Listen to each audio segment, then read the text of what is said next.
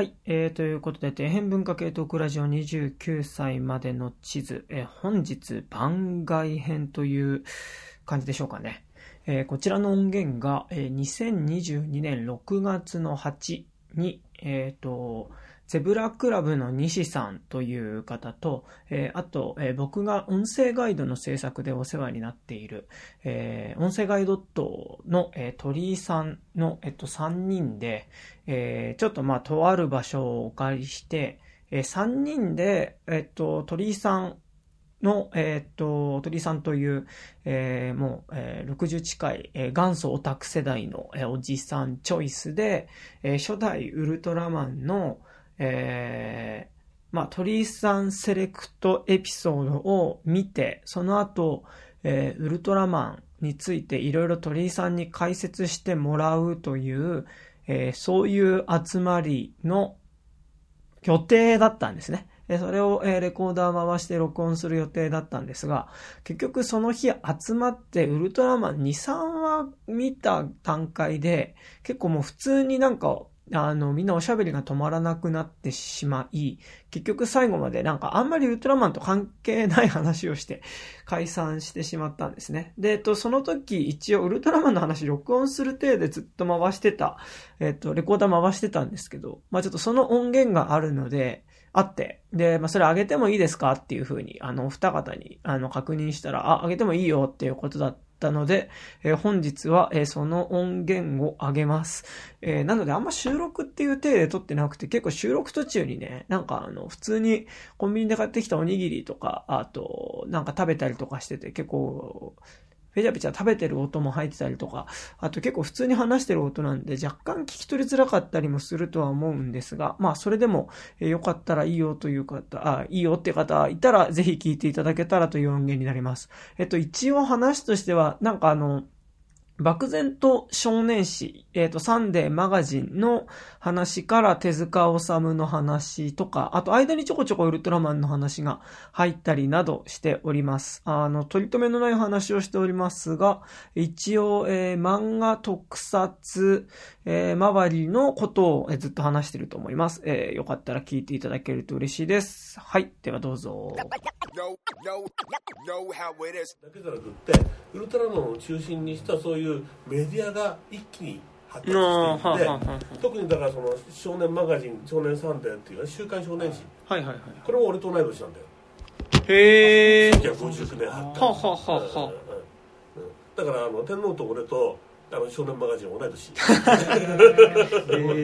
ー。そうそうあそう。そうそうなんですでね1959年のそういう年なの。そうかマガジンってそれそう。マガジンのサンデーはあの同じ年の同じですね。同じ週に発刊同じ発売し前が。そうそうそう。そうだからあの創立創刊60周年の時は一緒にやったよねパーティーをね。へー。あそうですね。なんかそう。そうそうグッゴールドパーティーズっていうかそうあサンデーとマガジン。うんちゃん。とあまあだからなんかグッズもそのサンデーとマガジンの名作の合わせたうんカレンダーそうそうそうコラボコラボ企画があって。あれ、明日のジョーと？明日のジョーはマガジンね。マガジンで、あれ？うん、巨人の星。まあマガジン。マガジン、あ、両方マガジンか。それはだから。おかしいのは同じ原作者が一つの雑誌に名前を変える日本でああ、そっか。だから名前変えてたんでしょ梶原一騎明日のジョーが高森さんそうそうですよね。そうそううんっていうのはあの梶原一騎で書いたんだけれども、はいはい。その明日のジョーについてはもっとそのリアルなものを描きたいということでそれで自分の高森の名前を使ってはいはいはい。高森っていう名前で出したうんうん。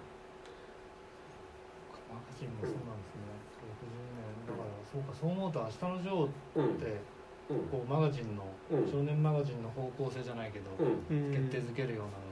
そう。そんなに歴史があった雑誌でもなかったよねうん。ウルトラマンが出たのが19 1966年で、はいはいはい。で明日のジョー巨人の星かな巨人の星か巨人巨人の星が1968年かな。それぐらいなんですよ、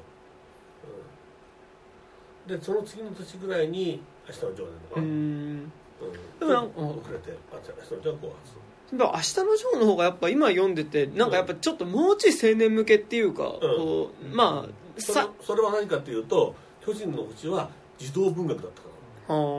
で児童文学っていうことはその少年が成長していく物語で、はいはいはいはい。これはあの、えっと、佐藤幸六っていう作家わかる？あ、わかんないです。ああ玉杯に花を受けるとかってこれはうん講談社がまだ戦前にはいはい。あの大日本郵便会講談社と言っていた時代に出していた「あの少年クラブ」っていう雑誌がはあ、あって、でそこに連載された読み物の中にその佐藤幸六という人が書いた、うんうん。そのいわゆるビルディングスストーリー、うんうんうん。うん。あの貧しい家の子供たちが子供が苦労してさまざまな友情友情に支えられ恋に破れで成長していく物語っていうのが、ものすごい大ヒットした。うんうん、でこれは当時のは軍国少年の教育的な意味もあって、はいはいはいはい。であのこのビルディングストーリーに影響を受ける。だからそれはさらにお手元遡るとあの姿最初になるわけなんですはははは。あなるほどなるほど。そうそうそうそうそのパターンをその拡大再生産していってでその佐藤幸六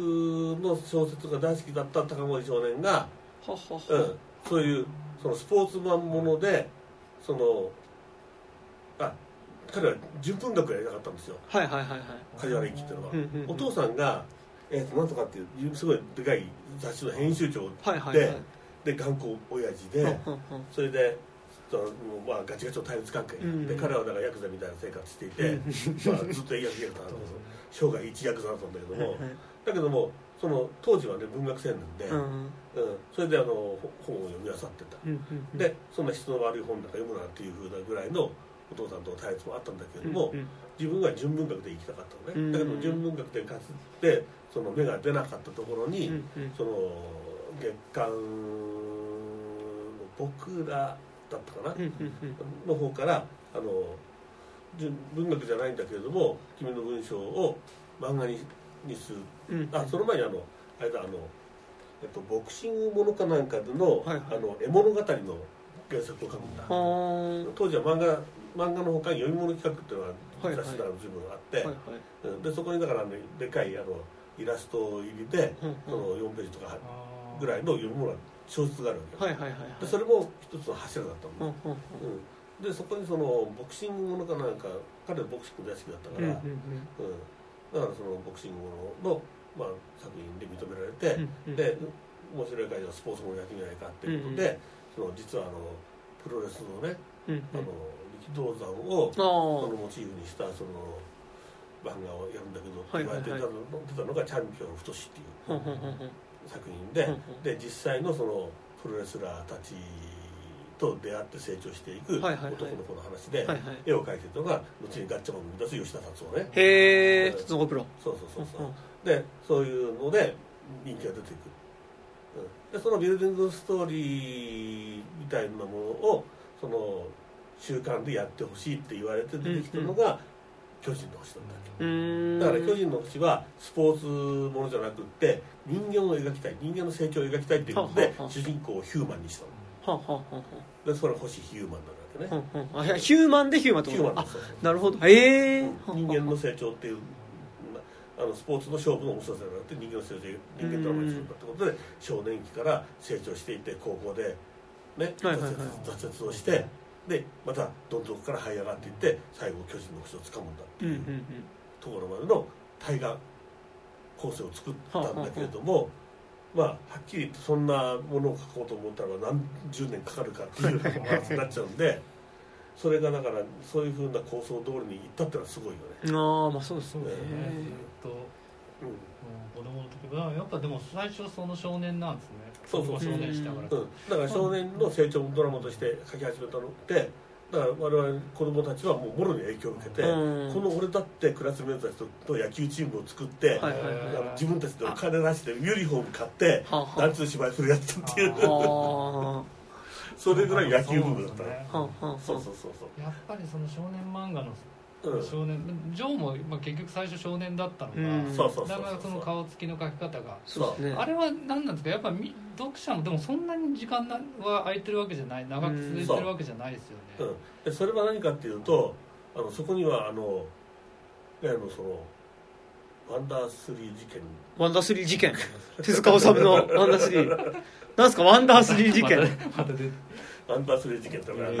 それはなんかそのウルトラ Q の第1話のちょっと前の話なんだけれども、それまでそのマガジンとサンデーはうん。同じような作家さんをその一緒に使うっていうね。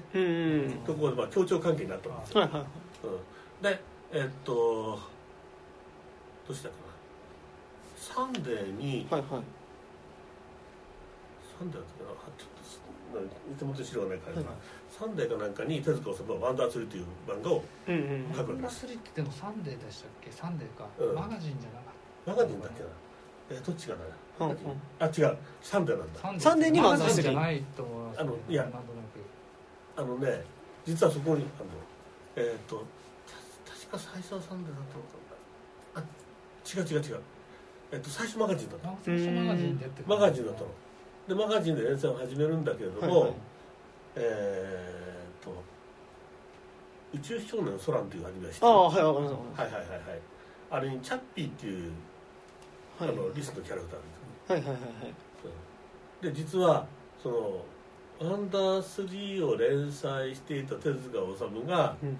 実はその似たようなキャラクターが出てくる漫画が同じ雑誌に掲載されるっていうことを引きつけるわけですね。それが「宇宙少年ソランの」まあ、彼はテレビアニメ先行だったんだけれども、そのあの連雑誌連載版がスタートするっていいうはいはい。で実はこの「ワンダーツリー」のキャラクターをその誰かがスパイで盗んだんじゃないかっていう疑惑になるわけです。はははははで手塚不確かな話なんだけれども、手塚さんは思い込むとなかなか引っ込めない人あなそうので, ででそこでどうしたかっていうとはマガジンの連載を全部引き上げちゃへえうで「ワンダースリー」は中断したんだけども、はいはい。引き上げたと同時に次の週からサンデー連載が始まるという奇妙なことが起こる。ワンダースリーそを書くん？サンデーで？うそう。すげえな。っていう奇妙なことが起こったんですはあはあ。でこの真相はよくわからない。はああ。まだそれ結局答えが出てないんですそうよくわかんない。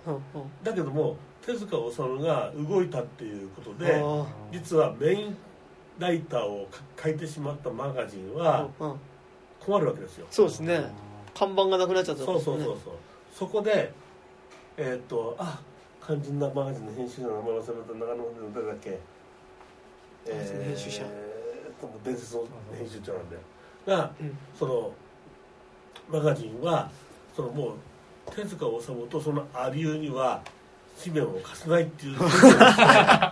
あそうそうそう。えと時はそうグループってことですか？じゃなくて。時々総グループもいるんだよ。はいはいはい中塚秀夫なんか残ってるからね。ああうんそうそうそう。中塚さんはその後天才バカモンで取り返すんだけども、うん。そこでどうしたかっていうと新しいサンデーが手をつけてない作家たちを探せっていうことになってどうしたかっていうとみんな大阪に飛んだの大阪の歌唱音劇あはいはいはいはいはい。そうそれでそんななるほど。ですよねそこから引っ張ってきたのが千葉哲也、はいはい。影丸城也はあは斎藤隆夫、あはいはいはい。そしてえっ、とえっ、とあの巨人の星のえっ、とあの人。こんな名前も出てこない。なんですよ。はいはいはい。そうそうそう。そうっていった人たちをうん拾ってきて、うん。最後の最後に水木しげるを引っ張ってきはたでこの劇画路線というものを立てるんです、あはいはいなるほどなるほど。でマガジンとサンデーはそれまで同じ年に生まれて兄弟に育ってきたんだけれども、うんここに来てたもとを分かつはあ。路線をはっきり分けてうんそれはいまだに続いていくその後にも続いていくんだけども、はいはいはい。ここでの70年代にかけてのその劇画路線をひた走るのがマガジンなんです。はあはあそうした結果どうなったかっていうとそれまでガロとかで子供大人が読んでいた連中が、そのガロに行かずにマガジンでも劇画が読めるとこになったわけ。なるほど。そこで普通は小学校高学年でみんな卒業して、はいはい。漫画好きはガロに行き、うんあるいは漫画も卒業して、ね、あのもっと健全な道に行くのにマガジン読んだ連中はそのままずるずるずるずると少年マガジンを引きずって高校生活大学生活を送るようになる。はあはああ。だってガロがせんえガロってでも当時って、うん。どどれぐらいの、ね、対象あれですよね。だからあのカムイ伝とかそうそうですよねその時だからそのまだ結構後のまあなんかなんだろう、うん。こうあのサブカル路線じゃないけどもうちょっとこうあれですね告げとか告げ吉原とかっていう方向じゃない時ってことガロはだからね劇劇画画っていうことだったそうそうそう劇画ジャンルを確立させていくえそれいいいくつぐらいの人がその時ってその段階ではガロって呼んで対象年齢って。学生だと思うな。学生中高校生？大学生。大あ大学生なんだ、ははははなるほど。あそ大学生向けのじゃあ雑誌で書いてた人たちを、うん。一気にその少少年向けっていうかそこに持ってきたってこと？特に忍者武芸帳をはいはいはいはい。大島が映画化したのはその頃だからああなるほど。まあ、すげえですけどねあれも。あれってでもやってるまあでも終わってる時なんですよね。忍者武芸帳終わってから終わってる終わってからでもでも結構タイムリーだったんですよ、うん。60年代とかうん。だから劇画は劇画であったんだけども、はいはいはい。その劇画路線を少年誌に持ってきたのがマガジン、その結果マガジンの読者の高年齢化が進んだ。はあはあ。卒業しなくなっちゃったってことですね。でその高年齢化に合わせてで上手にそれをリードしたのが梶原愛子と高森麻生はでそこでその「巨人と星」と少年漫画路線が、まあ、ひゆまがその高校を卒業するあたりに、うん。今度は「明日の蝶」をつけていって、でいや第二のビルディングスをただし、うん。その明日の蝶はもういきなり不良少年で、あはいはいはい。であの鑑別所から話が始まるっていうね、そういうちょっとあの子供には教育上よろしくないヒーローなんですよ、うんうんまあ、少年ではあったけどそこら辺はやっぱ少年漫画なんで、うん。少年が主人公っていう。うん。少年っつってもまあ小学生じゃないですもんね。見た目は小学生に見えるけど、ねでもお兄ちゃんお兄ちゃんって言われてるからね、うんまあ高校生ぐらいですかね明日の最初出てきた中学生ぐらいですかね10代何でしたっけ？達藤ジョージでその白木陽子とうんの年齢差とかって、うん。なんかはっきり明言されてないけど大体これぐらいじゃないかってやっぱ分かってうん。ます2つ上ぐらいでまあでも。中学生ぐらいうん。う。んだから少年をくれてるから、まあ、未成年。ああそうかそうか。そうそうそうじゃあまだ高校生ではないんですね。だからそのうん。少年少年ってことはそうですもんね。で千葉哲也がまあその絵をねどんどん大人化していそうっすね。話して話して大人化していっちゃうっていうのがあるんだけど。うんあの絵でもなんかやっぱ最初本当少年じゃないですか。うん。なんか。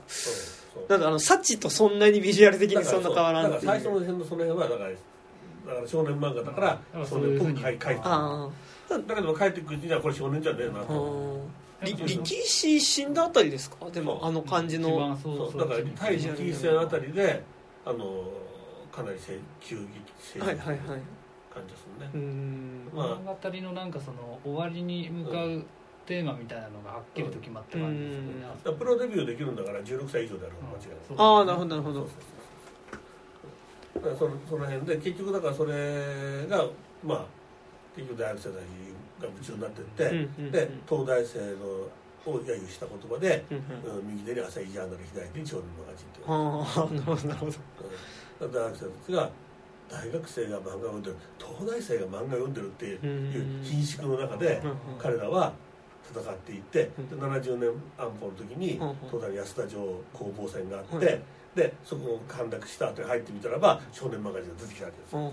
うんその後やっぱあれですよねあの我々は明日のジョーである。だからその読んでた連中がその後淀号に乗っとるからそうですよね。淀号の時のが声明文がそうですね。我々は明日のジョーであるですもんね。そうそうそう。で漫画というのはあの大学生が読むものぞっていうふうに逆になっていくんです。なるほどなるほど。だからそうそうするとサラリーマン向けに出していた、はいはい。あの漫画アクションだとか、はいはい。大人向けの劇画誌が今度はちょうどいい橋渡しになって、はいはい。であの少年誌青年誌、そして大人漫画っていううーん。枠組みがあってそこを作家がだんだんと成長とともに移動していくっていう。ははは。まあそうかそうですね、そうそう確かそうに。そういう現象が起こってあー。でもマガジンの時って斎藤隆夫って何書いてたんですか？無用之助あ不要之助か。はうんはは無用之助はテレビでね。あそうですよね。ドラマになって伊吹五郎が主演で、うん。なんと宮古晴美が主主題歌を歌ったっていうね。あー ええあそうそうそうそう。なんだ。何者にだったんだよ。あ面白ーかったけどね。記憶がないですね、うん。でそっからだからでも斎藤隆夫はだからどんどんちょっと対象年齢高めのやっぱ書いてってって感じですよね。時代劇にしてもだってゴルゴにしてもやっぱりちょっとせ青年誌っていうかもっとサラリーマン向けですよね。もでもマガジンでもあのーあサバイバルとか？そうそうそう。あのいろいろ、はいはい。ね、デビルキングとか。ねああそれ知らないですね。あ知あらない、うん、サバイバルもそうですそうですね。サバイバルそうですよね。そうですね。うんうんうんうん。だから少年誌も書いてる。あああ川崎道だあそうあそう。あのそうだ。巨人の方じゃ川崎昇る。うん。はそのうちスカイアズタイムとかねいろいろやってますけどね。アニマルワンとかね。あー。あ全然知らないなでも。そうそうへえ何でも聞いて。その時代と当進行できる選の時代がなる流れがあるんですねほどえっ、と第3話がネローガだね。はいどうしますとね飛ばそうよなんかネローガも好きだけど。そうです全部やってる。うん。なんかん。抜粋してえっとねコスパのいいやつ見よコスパのいいやつ.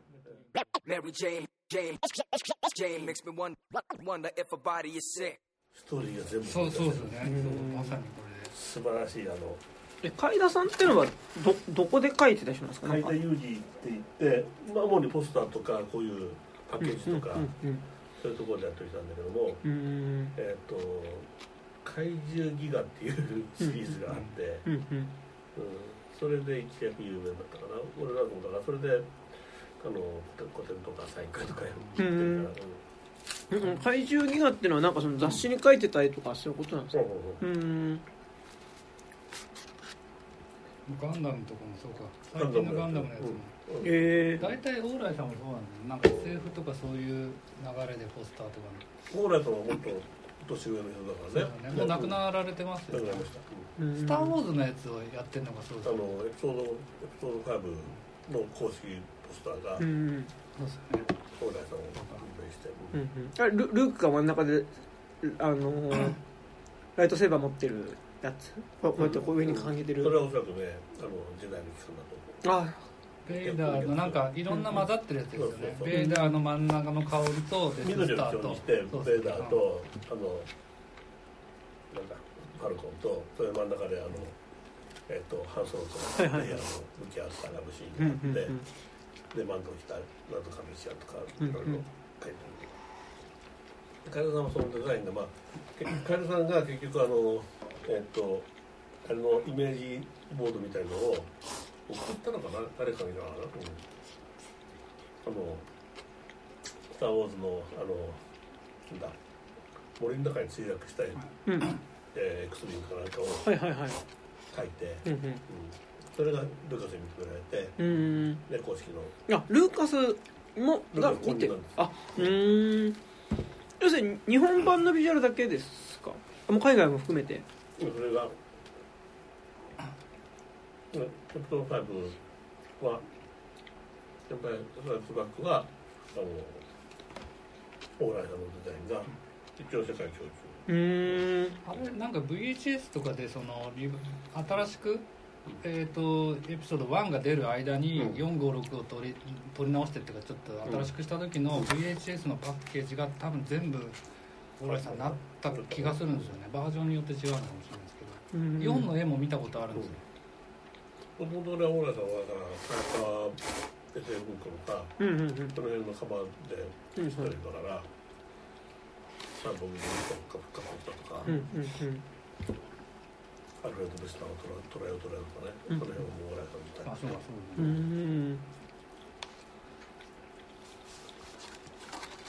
あ絵っていうそのなんですかねあの劇中のじゃなくて絵でっていうのが最近ないそう考えるとないですね、う。んその絵で表すでもほらあだからほらさんもねあのえっとゴジラ VS キングギドラ。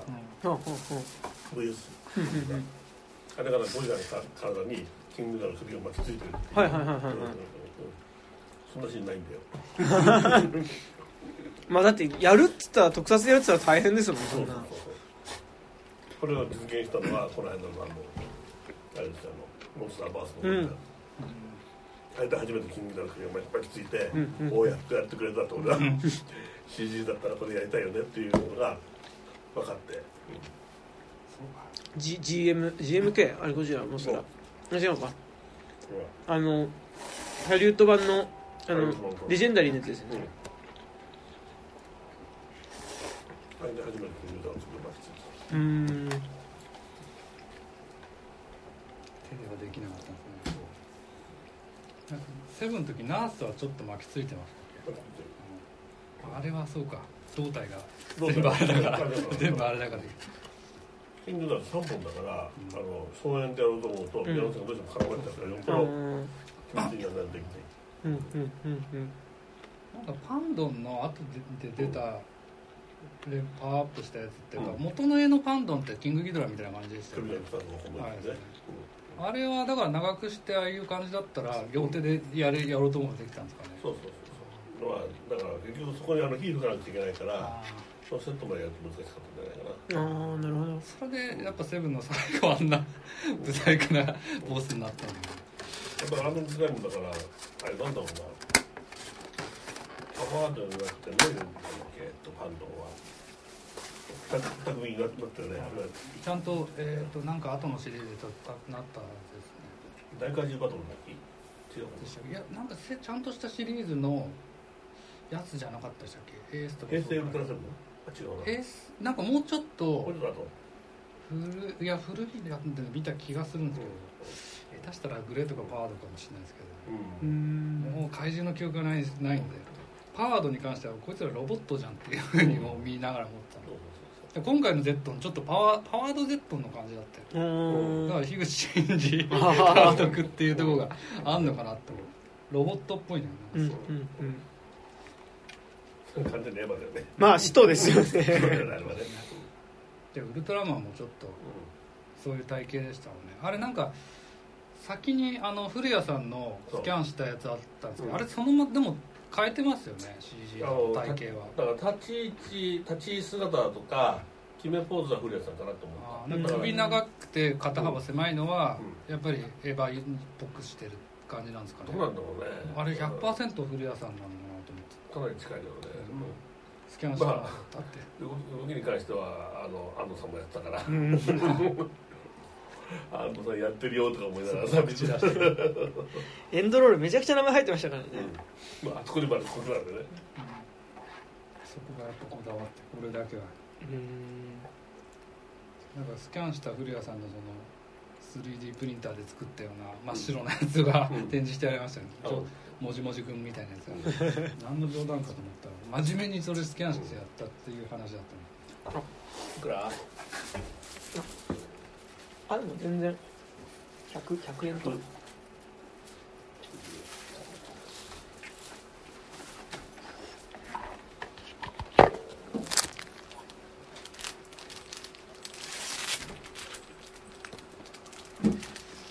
あこれパワードでも見られるのかね。改めてパワードのパワード。あれ入ってんじゃないですかなんか改めて見てまたがっかりしようかなと思っただけ。しかもなんかグレードとパワードって最初ビデオとかで出たのを後々時間が経った時に夕方とかにやってたんでその時に初めて見たけどいやーなんかこんなワクワクしないんだと思って。グレートもだからうんだあのさ豪絶編は結構面白かったなと思ってるんだそうですねなんかけどゴーデスのデザインとかはうん。後々その SD になった時にやたら使われてるんですよ。ああそうなんだ最初の時になんかこうまあそのドラマ部分もそもそも外人だしみたいな感じの。うん違和感はあるよね。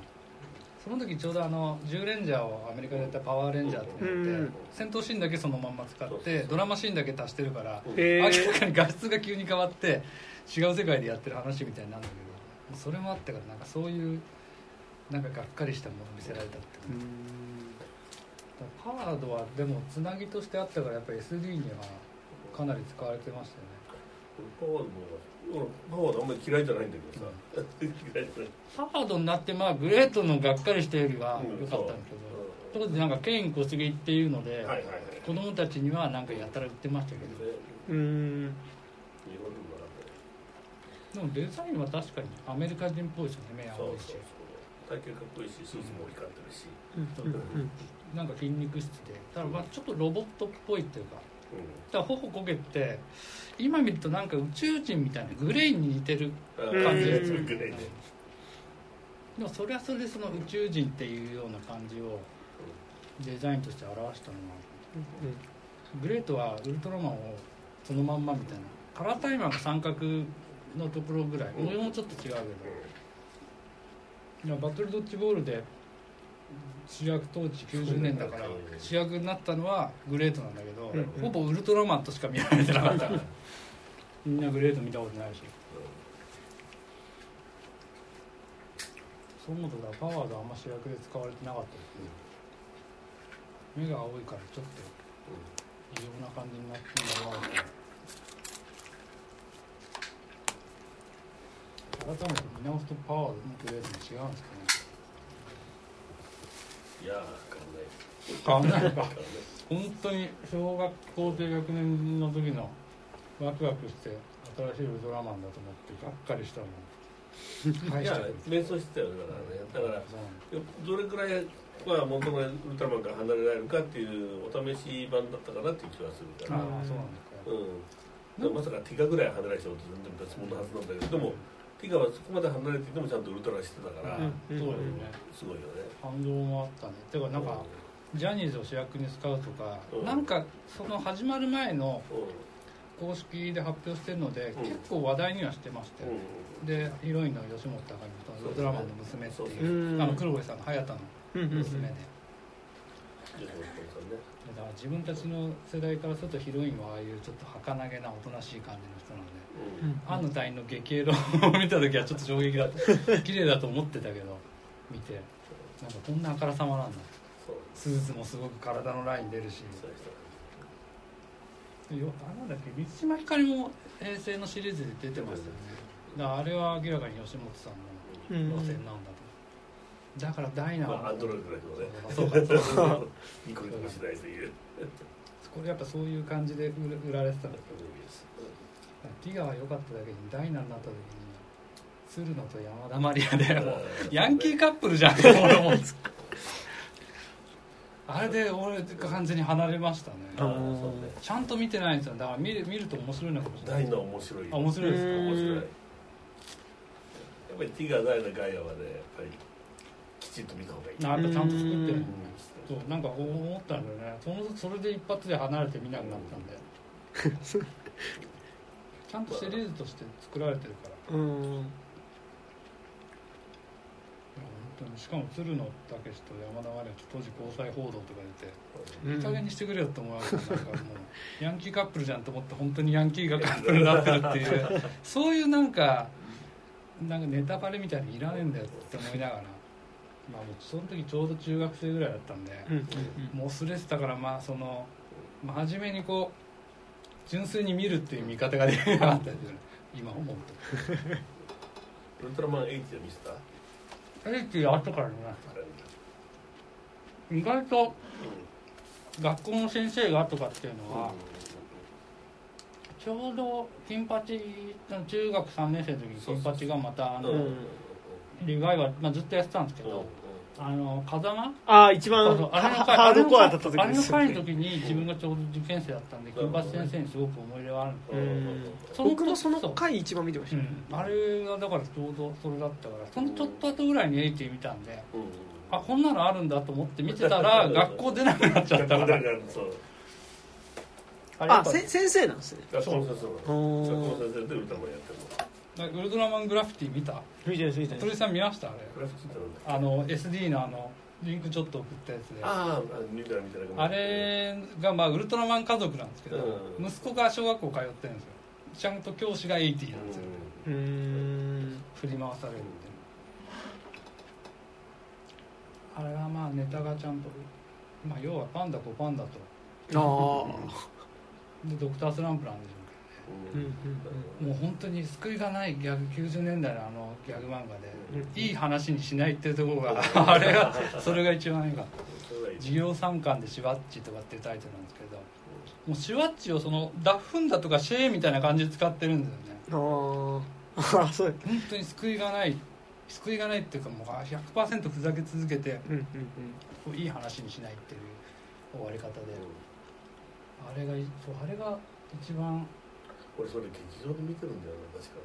うん。何かと当時はそうなんでなんだっけなんかでやってたはずですね。子供祭り的な。だからウルトラマンのねだからそれこそなんだろうなえーっと。でもそれハワードとグレートのやつぐらいかもしれない。グレートからグレートが確か劇場版でやったのがあったハンバーんでトは劇場版ないねまあグレートですよね。グレートのやつでだったんでいやそれこそメモスかな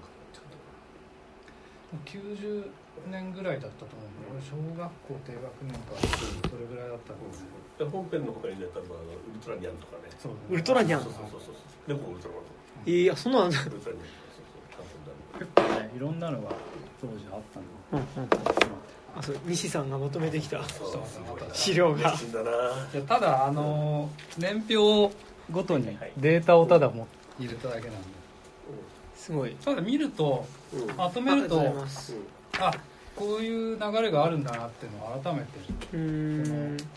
東宝と東映と。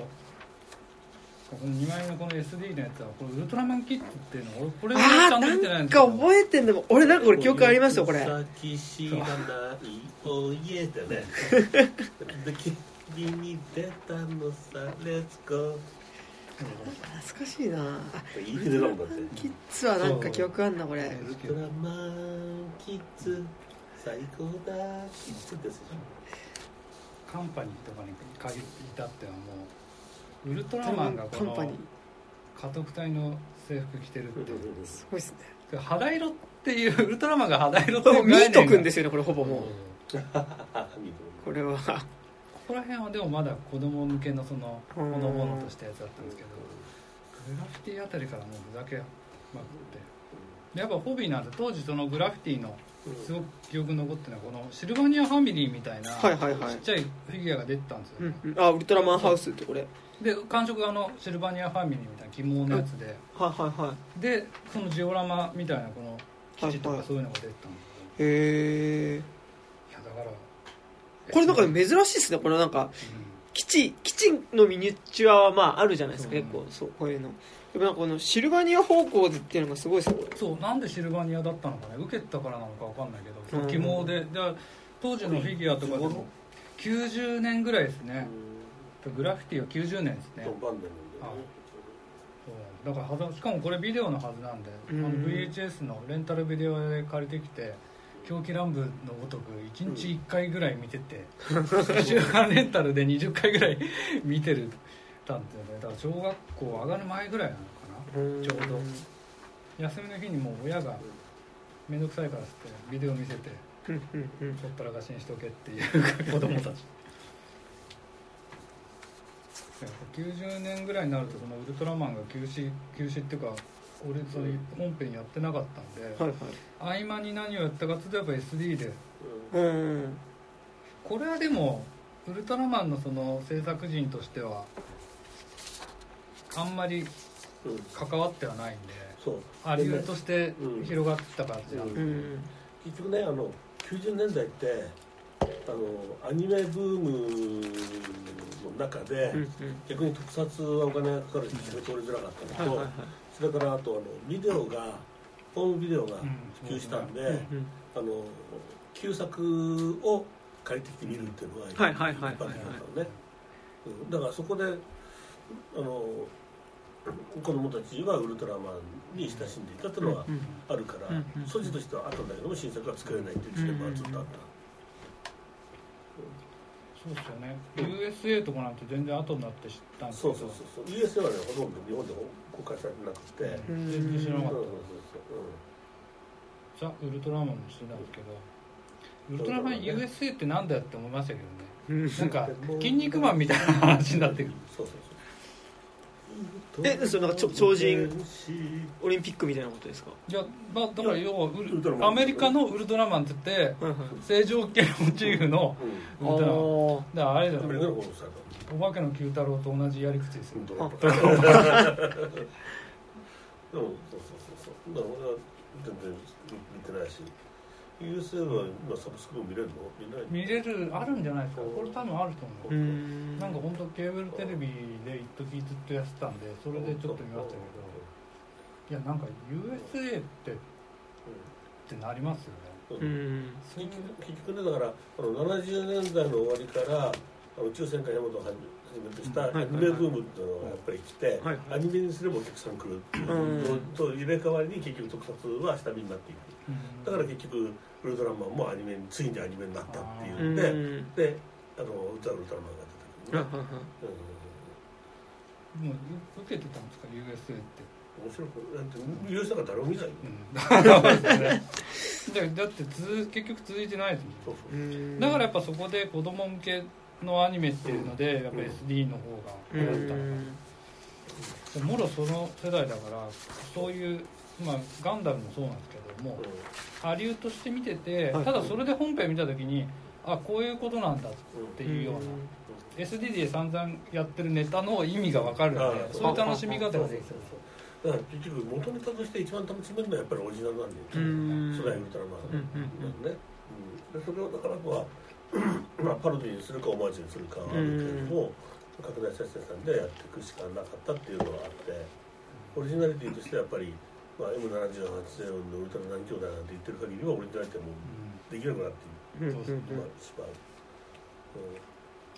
だからなんかもうその兄弟ウルトラ兄弟とかってフィギュア出てる時うんだったんでただ見てはなかったからうんそれでその小学校低学年の夏休みとかの時にちゃんとウルトラマンをが放映してたの見た時にはこんななんか奇怪なっていうかそういうポップなもんじゃなくてなんだかうん。わかんないけどお客さんがこうちゃんと想像していくみたいな感じのところがあったので毎日2話ずつぐらいやってたのかな。うん。ううん。んあれはそれなんかテレビスペシャルみたいな。そう夏休みの午前中とかになんかアニメやってはいはい。ややってますね。その時間帯でやってたんでウルトラマンと。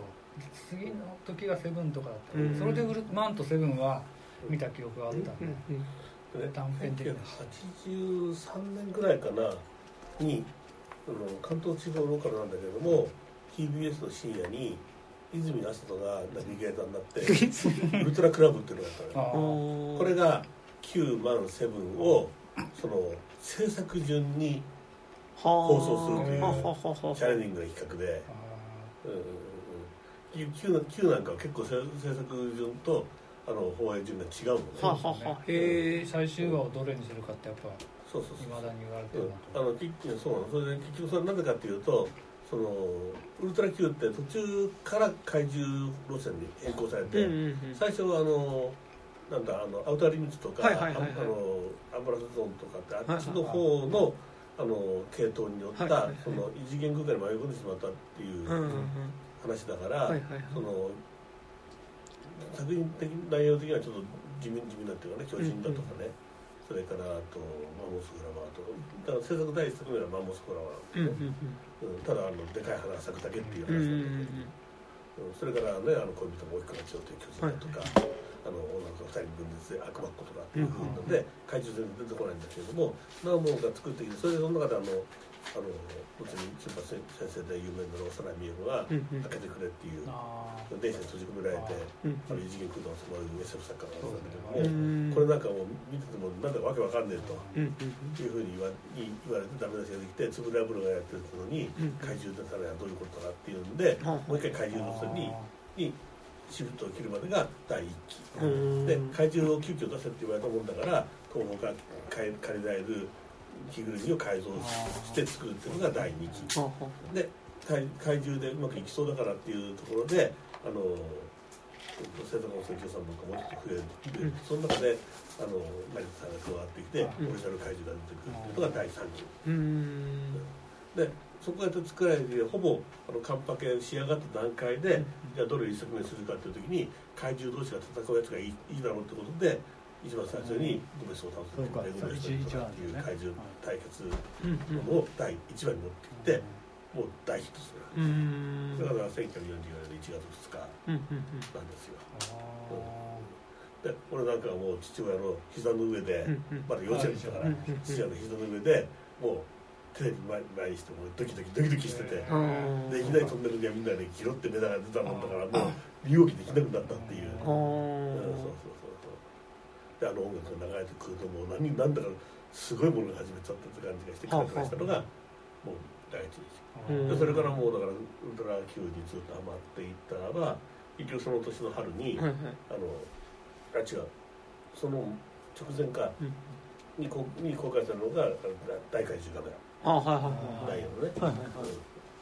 カメラはその年ねそう。そうそうそう。でその年のゴールデンウィークにカメラ対バルボンとうん大祭りの日本立てるっていうのがあでこれが俺が劇場で見た初めての怪獣映画体験だった。ああいいっすね。最高っすよ。まあでもやっぱその時点でその怪獣同士とか巨大なっそう、ていうところはもうやっぱ確率確率っていうか、うん。まあ、ゴジラやっぱゴジラがあるからっていうのはあるそうそうそうそうそうそうそう。だからゴジラみたいのを見せるっていうこうとでんでそういう怪獣が出るのかなと思ったら怪獣が出ない不思議な回があったりなんかして、それはそれで大人っぽくていいなっていうんで、あの背伸びしてた小学校1年生は、うん、あの悪魔っこよかったよね怖かったよねみたいな話をしたりするのね、いやでも今の方がその当時の特撮っていうののうん。不気味な映像がちゃんとありますね。今見ても今見てもっていうか多分そういう今の CG とかに慣れちゃった方がうん。ああいうの見るとうん。なんかこの普通じゃない映像っていうか話もちゃんとそれに合ってるんで。うんうん技術的には拙いんだけれども、うんうん。だけどもセンスはすごくそうそのセンスが何かってのは俺よくわかんないんだよあー。まあそのも元っていうかっていうことですか。そうそうう。んうんうん。そうかそうですよね。流れとして。ちなみにこの同じ年の1月にもう一つスタートしたのがサンダーバードの。はああでもサンダーバード。あでもそれはなんかすごいわかりますねなんか。そうそうそうそう NHK が6時かな？6時何分かからサンダーバード放送してそれが終わるとウルトラ Q に変わる。うーん。ああすげえな。それだからねそれでウルトラ Q の後にお化けの Q 太郎なの。あー9で9そうそうそうそうそのウルトラ Q の Q は何だったんですウルトラ Q の Q っていうのはかあので東京オリンピックの時に体操でウルトラ C って言われてただからそのそうですね。ウルトラ C にの C をクエスチョンの変えあー。あクエスチョンの九太郎は別に。たわけの Q 太郎もそうクエスチョンから来てるクエスチョンの Q うんなんなんでもわかん。ないからまあお化けの Q 太郎はそうですよね。おお化けっていう新しい概念ですよね。そうそうそう。幽霊じゃないじゃん。幽霊なんでお化けなんです。アメリカのお化けって言ってドロンパっていう 正常期をモチーフにしてそうそうそうそうでもピンクですよねあいつ。うーんとピンクになったのは後の話でもう初放送の時はモノクロだから。あああ色とか色がついてないってんの。うんあれはでもなんか赤ら顔の アメリカ人をモチモチーフにしてるの体自体が正常期星が混ぜられてる。だからその辺でまあ一気にこう来たっていうのはやっぱりサンダーバードの影響も大きいんですサンダーバードの影響をもろに受けたのがだからウルトラ警備隊。ああそうですよね。でウルトラ警備隊は警備隊なんですよ。うん。だからサンダーバードなんです。救助の隊と同じでそれであのメカの発信シンガーじゃないですか、はいはいはい。あれが山を割って出てくるとかああそういうのがサンダーバードそうですね。そうですね。あの基地が隠されていてでそこからがあの巨大メガで出動するというパターンは、はいはい。サンダーバードから始まっあー。確かに。あの上にこうなんかピューッと降りてくるやつとか。たそうヤシの木がこう並んでるのがバーってこそうう倒れてってサンダーバードいう2号ねでサンダーバード2号がまた子供たちの憧れで。あ2号って緑でしたっけ？緑。はいはいはいはい。亀みたいなやつで、はいなんか輸送と中が取っ持ってくるんだ。中に中に4号が入ってる、はいはいはいはい。だから俺は2号を買うと4号がついてくるからあー2号のプラモデルを買ってもらっただけ。あそうっすよね。なんかみんな2号っていうのそうそうそう。そしたらもっとでかい2号を買うと中にジェットモンからタンクが入ってるやつああはいはいはいはい入れはい替えが可能だってのが分かってね悔しいとか思ってねそういうの見せびらかする。それでそうその時からでもプラモの。そう。それでも70年前ぐらいなんですか？それがだからサンダーバードが70うんだからウルトラ Q と同じ年に日本の放送開始だからうん60年代。60 66あー年。ガンダムのプラモデルもじゃあもうちょっとあと。うん。ガンダムのプラモデルは最初全然売れなかったっていうのは、うん、ガンダムのプラモデル売れないのはあれはもう客層が全然違ったから、うん。結局ガンダムの放送時間帯があの土曜の夕方5時半からうんでしょ？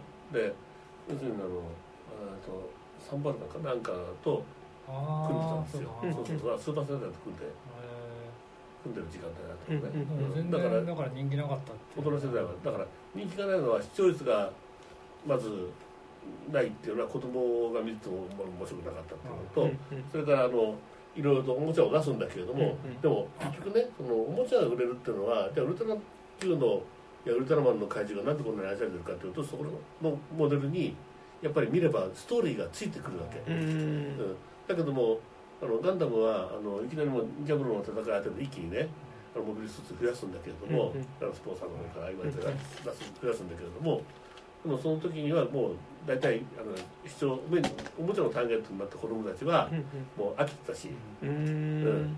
でじゃあそんなあの憧れるようなかっこいいものかというと、まあ、大柄さん独特のデザインは、うんひょうきんではあるけどもおかっこよくはなかった。小川国をそうそうそうそう。っていうのがあると思うね。ザックとかだってミリタリー寄りだからちょっと子供受けじゃないですそうもんね。だからさ結構最近後になって評価されたと思いますよだデザインガンプラがなんで売れたかっていうとやっぱりガンプラって自分で改良することで、うんうんうんそのドラマが作れるわけはははははうんそれでそれとはあの同じ時期にやっぱりホビージャパンとか、うんうんあの宇宙船とかってねあの辺の雑誌の中で取り上げられてて、うんうん。でホビージャパンでそのガンプラ用意してでレトロな再現みたいのがドーンとあきた。あそプラそうその模型大会みたいな改造してっていう、そう。それですよね。だから子供が作ってブーンってやって遊ぶんじゃなくて、それをあのジオラマ作ってうん。写真撮ってみんなに見せておおすげえっていうふうになっていく時間時代に変わっていったのは1983年から4年ぐらい、そうあうん、で結局その後売れなくなったんですよね。ガンダムシリーズできなくなっそうそうて、まあ、売れないからできなくなって。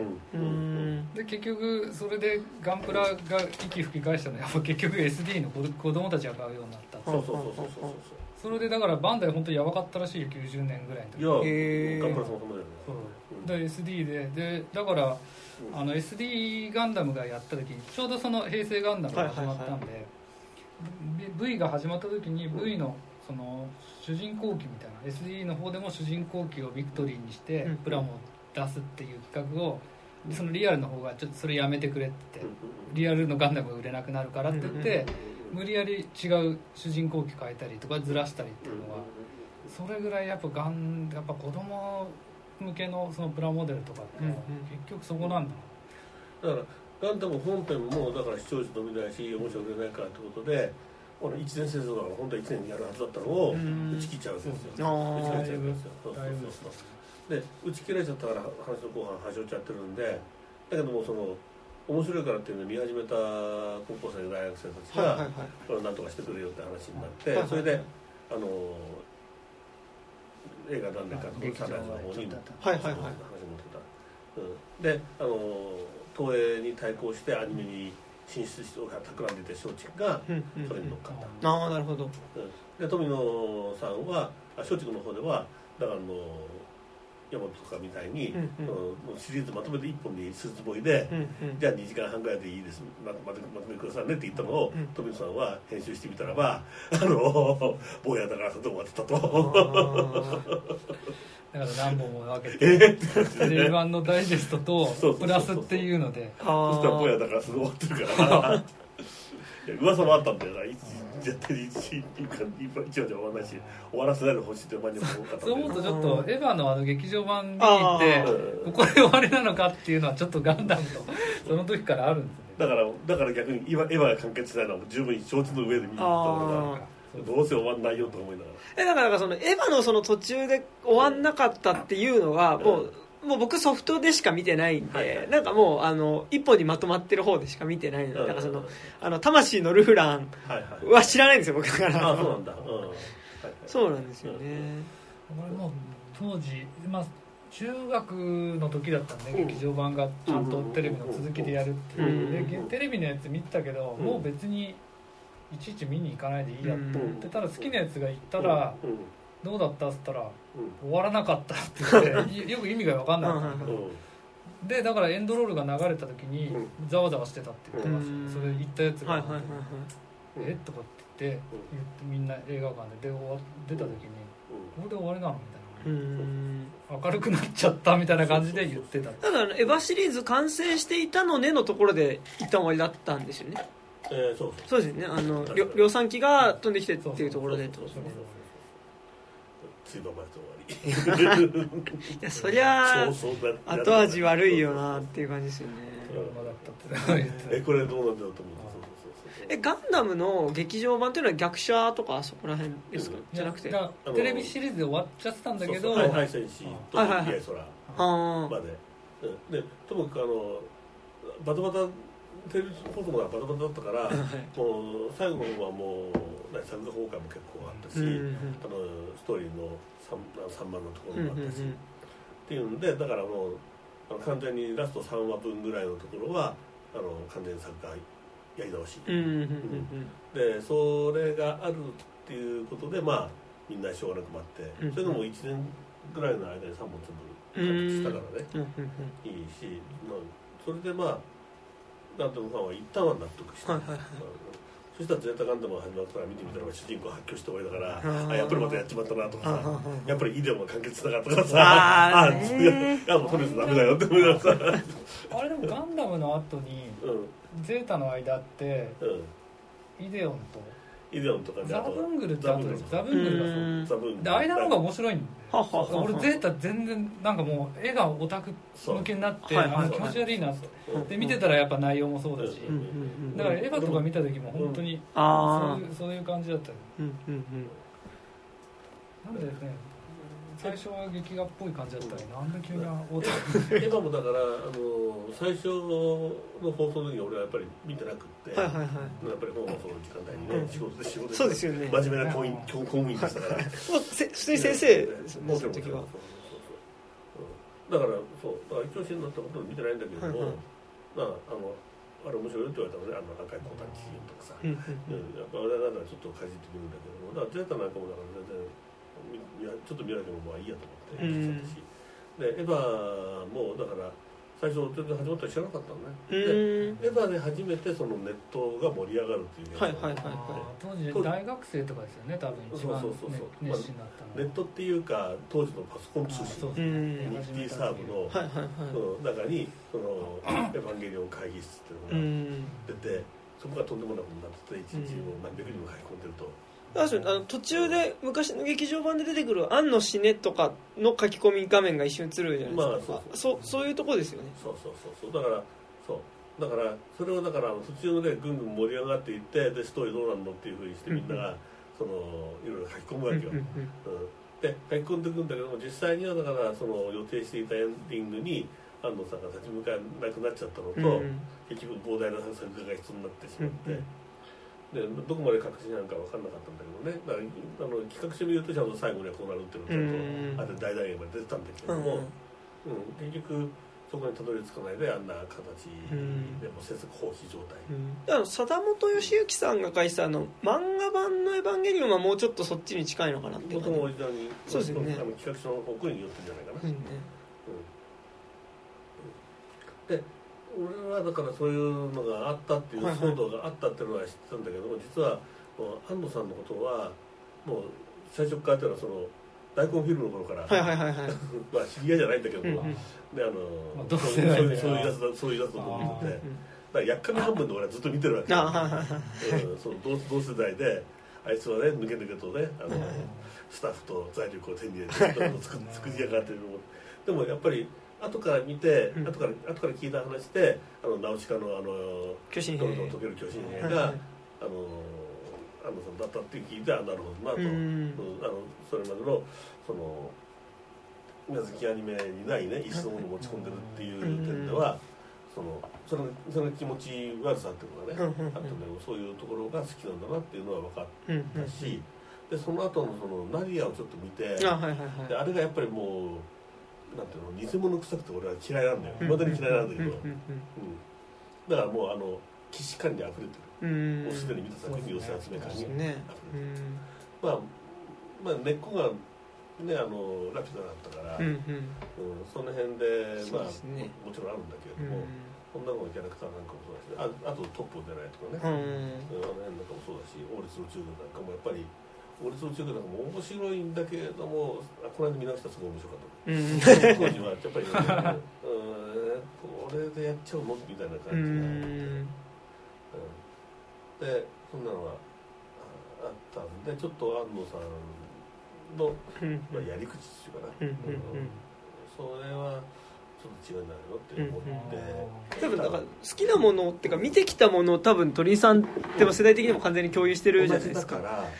全部元ネタタ分かっちゃうってことですよね。だからもう完全にもうやりたいことも全部わかるし、うん。最後ぶん投げたりも全部わかる、うん。うん、むしろだからあの若い人たちが振り回されてるのはすごいかわいそうにあうんそうですね。なそんか。司会文章の解読なんて絶対やるやるわけないのにね、うそんなものでこんだけ騒ぐのかよっていう。あまあそれは楽しくっていいよねって思いながら、はいはいあのえツインピークスってうん。その前エヴァンゲリオンの前ですか？ちょっと前ね。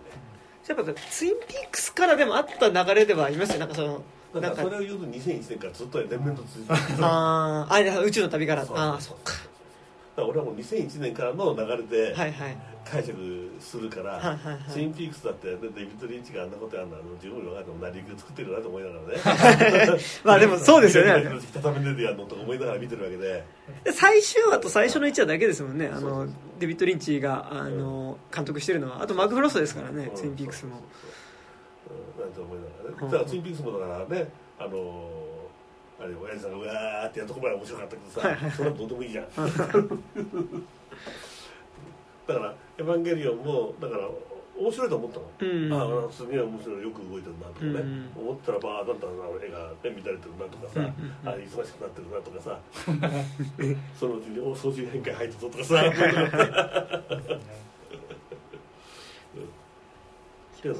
だから社会現象として盛り上がってるんだけども俺はだからあ結局これのとこはあのウルトラマンやりたいんだよねっていうのはあー放送の時読んでた。読んでたし、うんうんうんうん。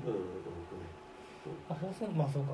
ちゃんとそうですね。見てると放送の時から分かるそう。当たり前のように。なるほどそうそうこれだからそのちょっと前にやってた「鉄火マンブレード」をもそうう,、ま、もうそのまんま思い出したんですよ、うん。うん。うん主人公がうん。精神が病んでくって。って、はいはいはい。うん。ただ一つ違うのはそのなんか何もしてないやつと、うん。なんとかこの家族を再生しようと頑張ってに逃げたいんだけど逃げられないっていうのが分かるのと、うんうん全くこの主人公に感情移入も何にもできないで、っうん。あやってんのそうん。ていうのとの違い。だからちょっとなんか言い方があれなんですけど、うん。硬派なものの方が俺はすごく分かったんですよ、うん。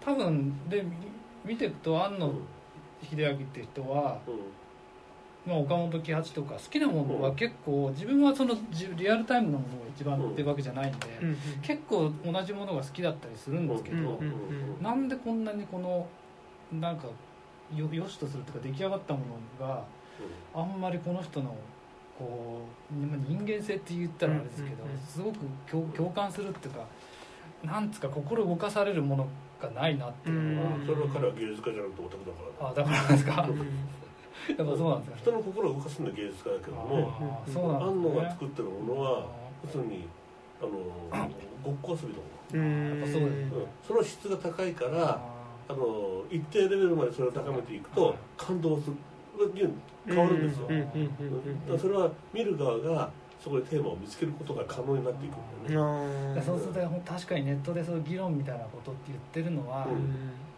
それを見てるかって言ったら、うん。その外のところで自分たちがうん。作り上げるものっていうのがやっぱある、うん。だから全くその当時のやっぱ「エヴァンゲリオン」をテレビシリーズで見てたけど、うんネットとかっていうんじゃなかったんで。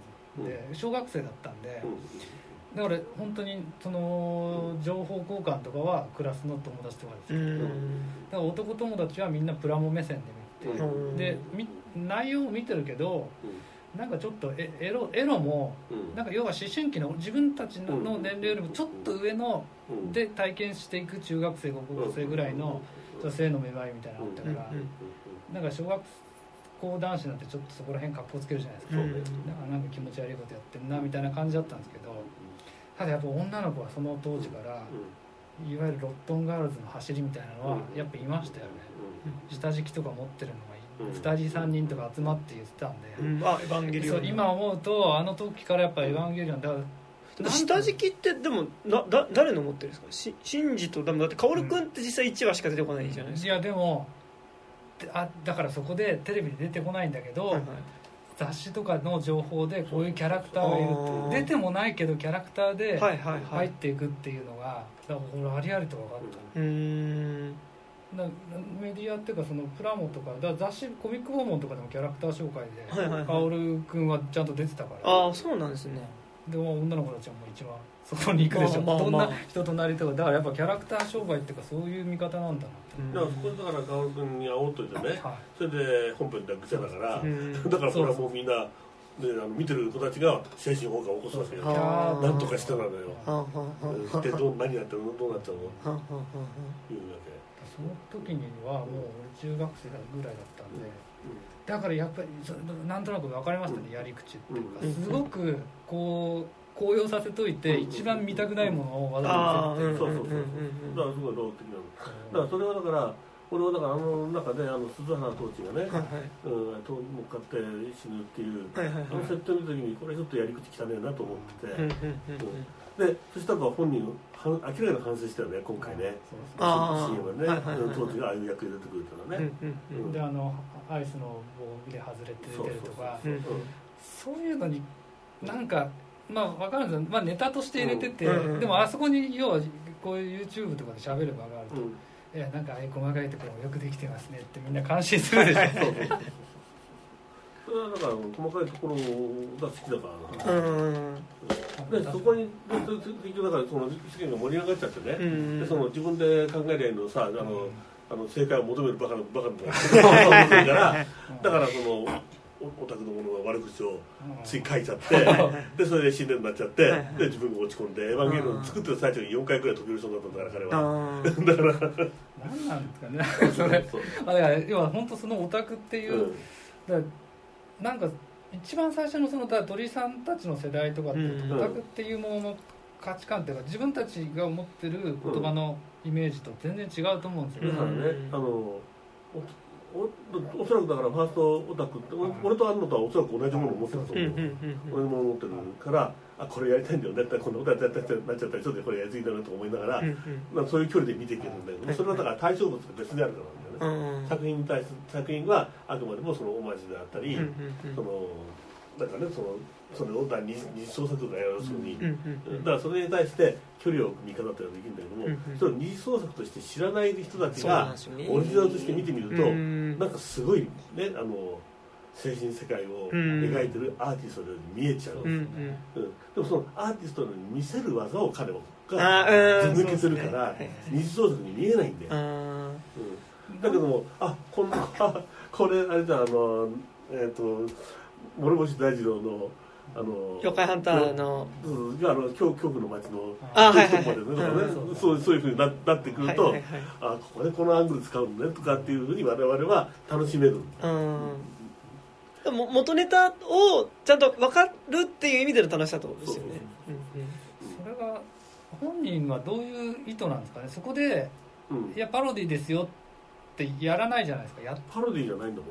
だからそれがかっこいいと思ってる。あそうなんですだからやっぱそうそうそうナルシスト的っていうかそれでいいと思って綺麗に見せる。うん。そうそうそうだからそこがちょっとそういうのがうんやっぱ最初のそのテレビシリーズから見ててうん。言葉ではとかそういうその時そういうふうに考えなかったですけどうん。なんかやっぱりいけすかねえっていうか合わねえなとうん。うん。思ったのがだからそうやってやっていくと今度はそのそれに対して自分がいいと思ったものについての言葉がついていかないわけ。うん。うん言語化できない。あうん。うん。うん。いや僕とか完全に最初にエヴァ見て、うん。そこから映画とか見ていくと、うん。あれこれエヴァっぽくねってなって、えでもこれエヴァより先じゃんっていう感じ。なんかだからそれこそエヴァ見た後に市川崑見てたりとか、うんうんうんなのでなんか後から元ネタ知ってってっていう感じがあるんですよね。そうなんですよね。そうそう黒いのと。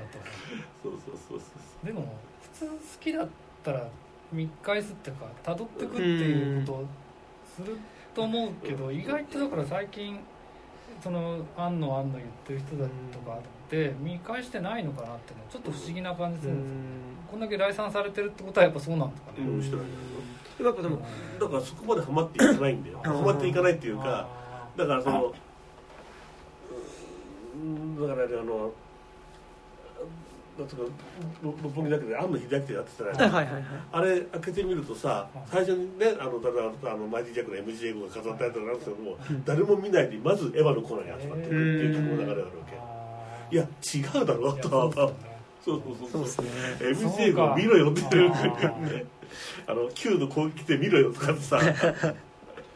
言うんだけどそういうふうに彼がどうしてこういう世界を作ったかとか興味がなくってうん。ただこれかっこいいとかこれ素敵とかこれ可愛いとかっていうところにとどまって群がってるようなうん。連中は俺はオタクとは思わないんだよ。うんうんうんうんうん。まあげやっぱその見方としてなんか好きな人の影響を受けてる原点たどるかたどらないかみたいなところって結構ああるなんかそのこの人が影響を受けてるのこれっていうのでうんそこまでさたどっていくか、まあ、そこの作品だけで止まるかみたいなのって。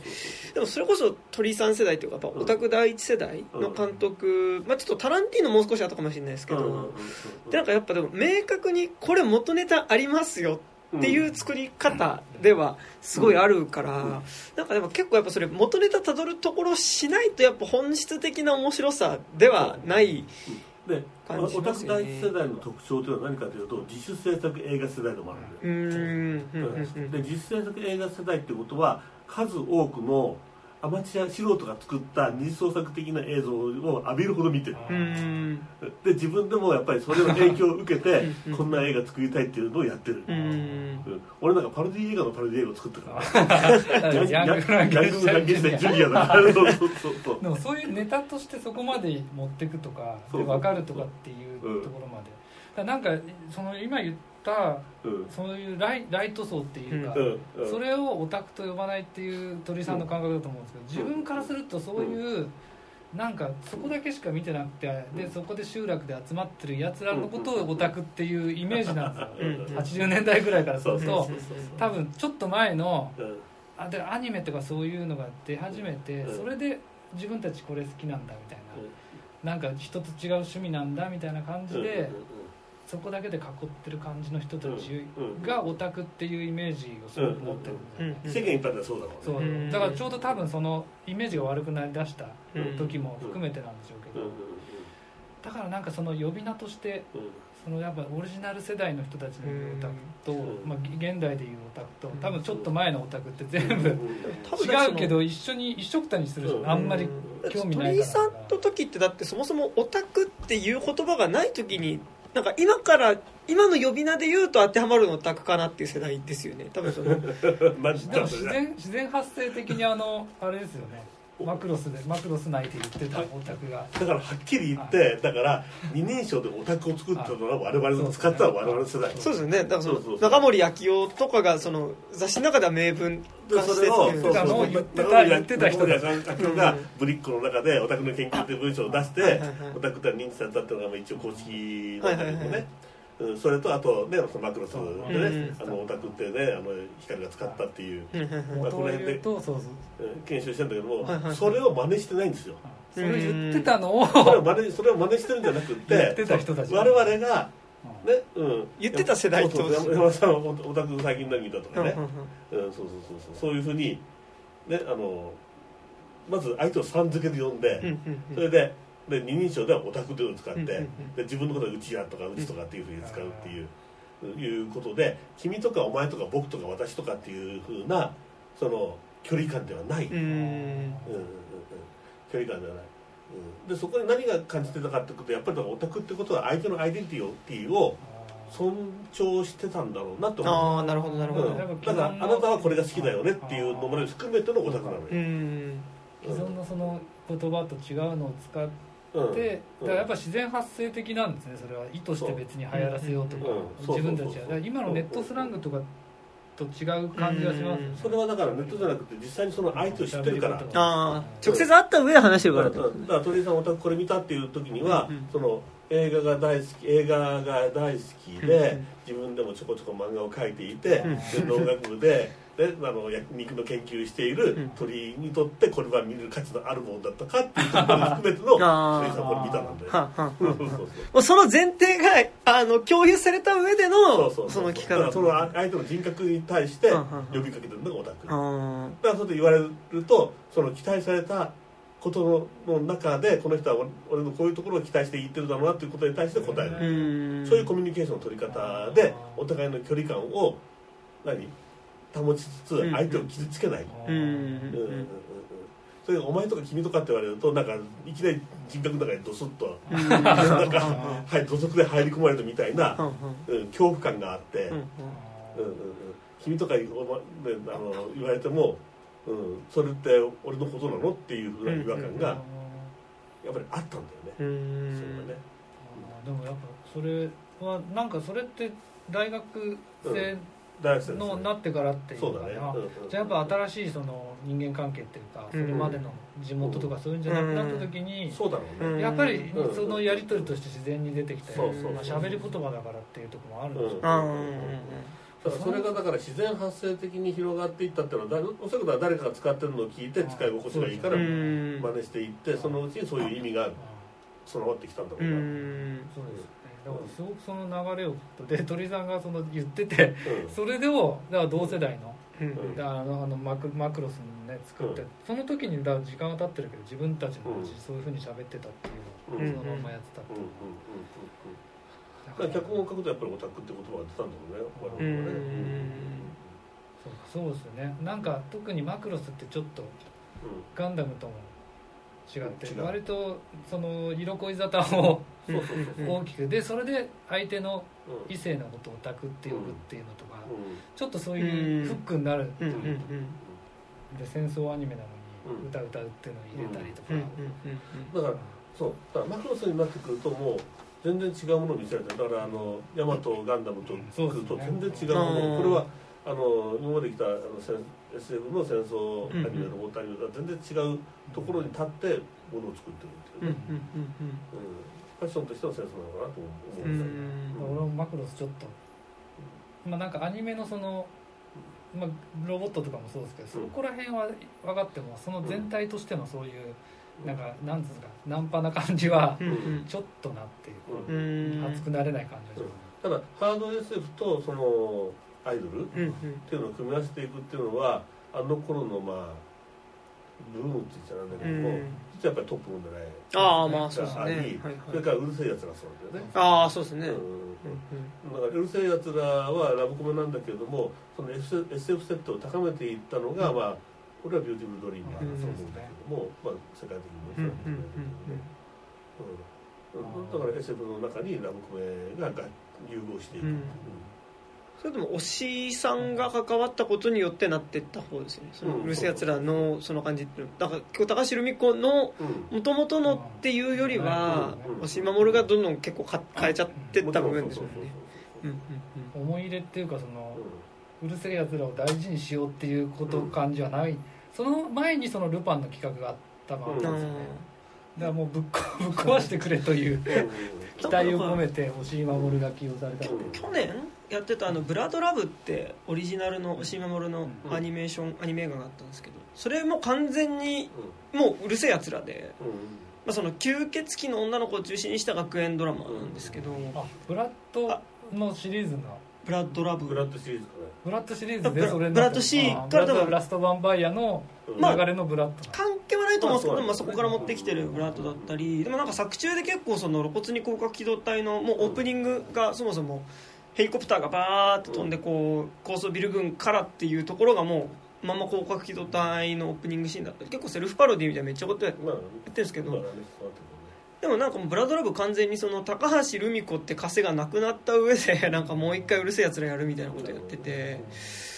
いやなんかそうなんだろうなってそう思ってますけど。これは確かに新しいものを既存ので使う。うんアニメそうか漫画原作とアニメっていうのがその80年代もアアニメが、うん。アニメとして原作があっても独立していく感じがいいも、うんヤマトもそうですもんね。俺ずっとあの原作っていうか、はいはい。うん。あの松本零士原作でと思ったら途中から参加されたんですよね、うん。あのそれは本当にあのなんていうかな。ケースとケースとしてはまあ一つのパターンとしてあるんだけどもそのアニメと原作の関係っていうのはやっぱりテレビアニメになるときにどんどんどんどんこうんうそこが生じてくるんですよね。はいはいはい。うん。でまあ、よくあるのは例えば「エースを狙い」みたいに最初は原作でやってたんだけどもう原作を追い越しちゃって、うんであの原作に出てこない魔球版も打ち合う感じになっていくっていうね、うん、そういうのはまず一つ。ね、うん。うん。それからあとあの巨人の星なんか追い越しそうになるとその本編に関係ない人情話をうん。はい作って、はいはい。であのエピソードをつないでいって、うん。うん。でそれをやっていくうちに少しずつその原作がまた、はいはいはい。そういうエピソードあの明日のジョーなんかもそうだよね、はいはいその原作エピソードを書かましてもう。ん。それからあとスタート地点で決めててあと勝手にやってってこれはあのデビルマンがああそうですね。最初の,、ね、あのサバトのところまでは一緒なんだけども、そこから先はあのそれぞれもう勝手にやりましょうってことになって、う全然違うものですよねデビルアローとか出てきませんからね。そうそうそうそう。みんな全身緑だし。うん。うん全然違う。ただ最初の初期設定だけ一緒にしてう。る、ん。うん。で宇宙戦艦ヤマトはそれに近いタイプなんだよね、うん。だからキャラクターデザインに、まあ、松本零士の出た段階で彼らが漫画化するのはまた別問題そううですん。アニメでそこからそのアニメが進んでいく中で松本零士はあの自分の宇宙世界のものを作っていく、うんだからまさかね。古代古代の俺がキャプテンスカーロックになってるとはね。あそうなんですか？全部つなげるっていう。あえ。あれだから全部同じなんですか？あのガンフロンティアとかはさすがに別だけど、うん。同じ人たちが出てきてそれはだからだんだんだんだんとそういうそのあの何？キャラクターシステムうんになっていってあの松本ワールドができていくから、うんだからエメラルドスとかハーロックとかそれまで別々になった中でそのトジロとかが共通項で動いてくるっていう、ー。う当時あの人とかあの松本零士とかもねあの一緒に同時に連載が書いたりしてた時期もありましただから、ね、劇場版でえもしかしてあのエメラルドスがセリナになってくるのとかね、そんなので素直にあのよ喜んでいた 学生だったんですよ。その辺がね。僕だからそのその松本零士の中でこ重なるっていうのはあの39の劇場版の時にあのハーロック出てくるぐらいしか。そうそそそういうことですよねでも。そう、うん、そういうこと。それをしょっちゅういろんなところで。あー。今のバイク総合乗りにしていくでなんか大体やり尽くしたらそのガンフロンティアは多分全然違う話だけどトチローが主人公で,、えでハーロックとエメラルダス引き連れるっていう。ー、すごいまあ別なんかそうだななん別ユニバースなんで。うん多分だから一通りやってキャラクターが確立してきた時にうん。うんまた違う組み合わせでみたいな。うんうんうんハーロックがなんか飲んだくれのそんなに強くないっていうところにされてるのがうん。土地の主人公でヤマトは今もう完全になんかまたオリジナルでずっとなんか新作あんまりおかげでないですけど。うんあのやってますもんね。どっちらがね犬口さんがはいはいはい。総監督になって頑張ってるよねうん言ってますよね。最初ちょっと見てるのまあいいや。でもそれこそ鳥居さん世代ですよね、なんか多分あれ一番熱心に見に行ってヤマト？ヤマトって。ヤマトは俺の世代だ。そうですよね、うん、だからヤマトの世代なんだけどさやっぱりヤマトってねね何が節じゃん。まあまあまあまあ。もうあの繰り返しがいいかなっていう感じです。あそうで俺だから長くなると嫌なんだよな銀エルとか全然見てない。ーあーはいはいはいはい。新しいものをやるっていう概念はないんですかね？ないんです。うーん。ななんか本当に脈々とウルトラマンとかってだから、うん。要はこういうメディアに出てきたものとしてはオリジナルと言えるじゃないですか、うんウルトラマンは本当にオリジナル。そううそうん。うん。だかだかららもモデルを探そうと思っても海外にもないしはいはいはいはい。だからその MJ が言ってた通りもともとの発案としてはその仏教の仏像とか菩薩うん。弥勒菩薩の設定。うん。56億7000万年後の未来からやってくるっていうあのが光の国から来てっていうのとか。うん。それは後付けられるんだよね。うん。そうなんですかね。そうそうそうそう。だから最初はだからその怪獣同士が戦うと受けるかなっていうことでうん。正義の怪獣を出したらどうか正義の宇宙人を出したらどうかカラステンみたいに飛ばしたらどうかっていうところでウェブラーっていう設定ができてきてうんそれがもっと人間的にしていかないとその非正義の味方の人たちが応援しづらいだろうということでがレッドマンレッドマン。うん。レッドマンの比較の時にセブンもあったんですよね。だからレッドマンってあのうインインディアンのことじゃないですか。ん。うんそれもあったんですかね。じゃあセブンのあのあのこういう模様とかうん。見るとでトサカとか見ると、レッドマンってそのままやっぱインディアンとかそういうのもああそれはそうでもないんですかわかんな。いなもう聞いたことないな。うん。タイトルだけなんで、うんうんあまあでもウルトラマンのそのビジュアルとして仏像は確かにな、まあ、成田さんが彫刻家っていうところも、仏像と仏像のそのアルカイックスマイルに寄せたのは成田さん。ううんんそうまあ、そこら辺でまあだから設定は後からじゃあ仏像だからだからこの顔に落ち着くまでは相当成田さん苦労してるんでうん。目の形とか位置とかね。はいはいはい。もっと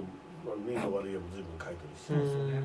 うん。もっと釣り上がってるようなやつ、で目だけじゃなく目はあの怒りの目ではいはい。で口元に微笑みっていうところでその愛と正義っていう気持ちを象徴させようっていうふうにたどり着いてでこのデザインにうん行き着いた。結構だからいろんな映画ありますよね。だからレッドマンの時の一つとしてそのセブンの原型みたいなのがあったのが、うん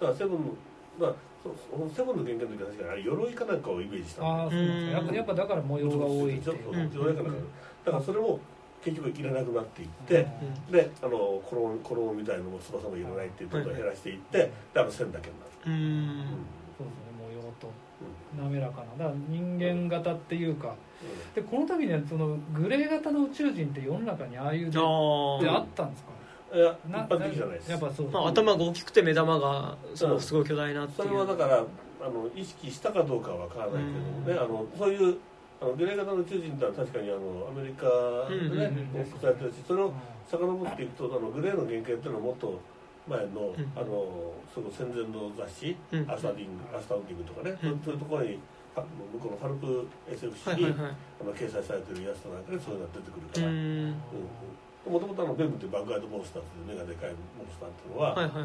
あのアメリカのそのパルプ雑誌に出てきたうね、ん。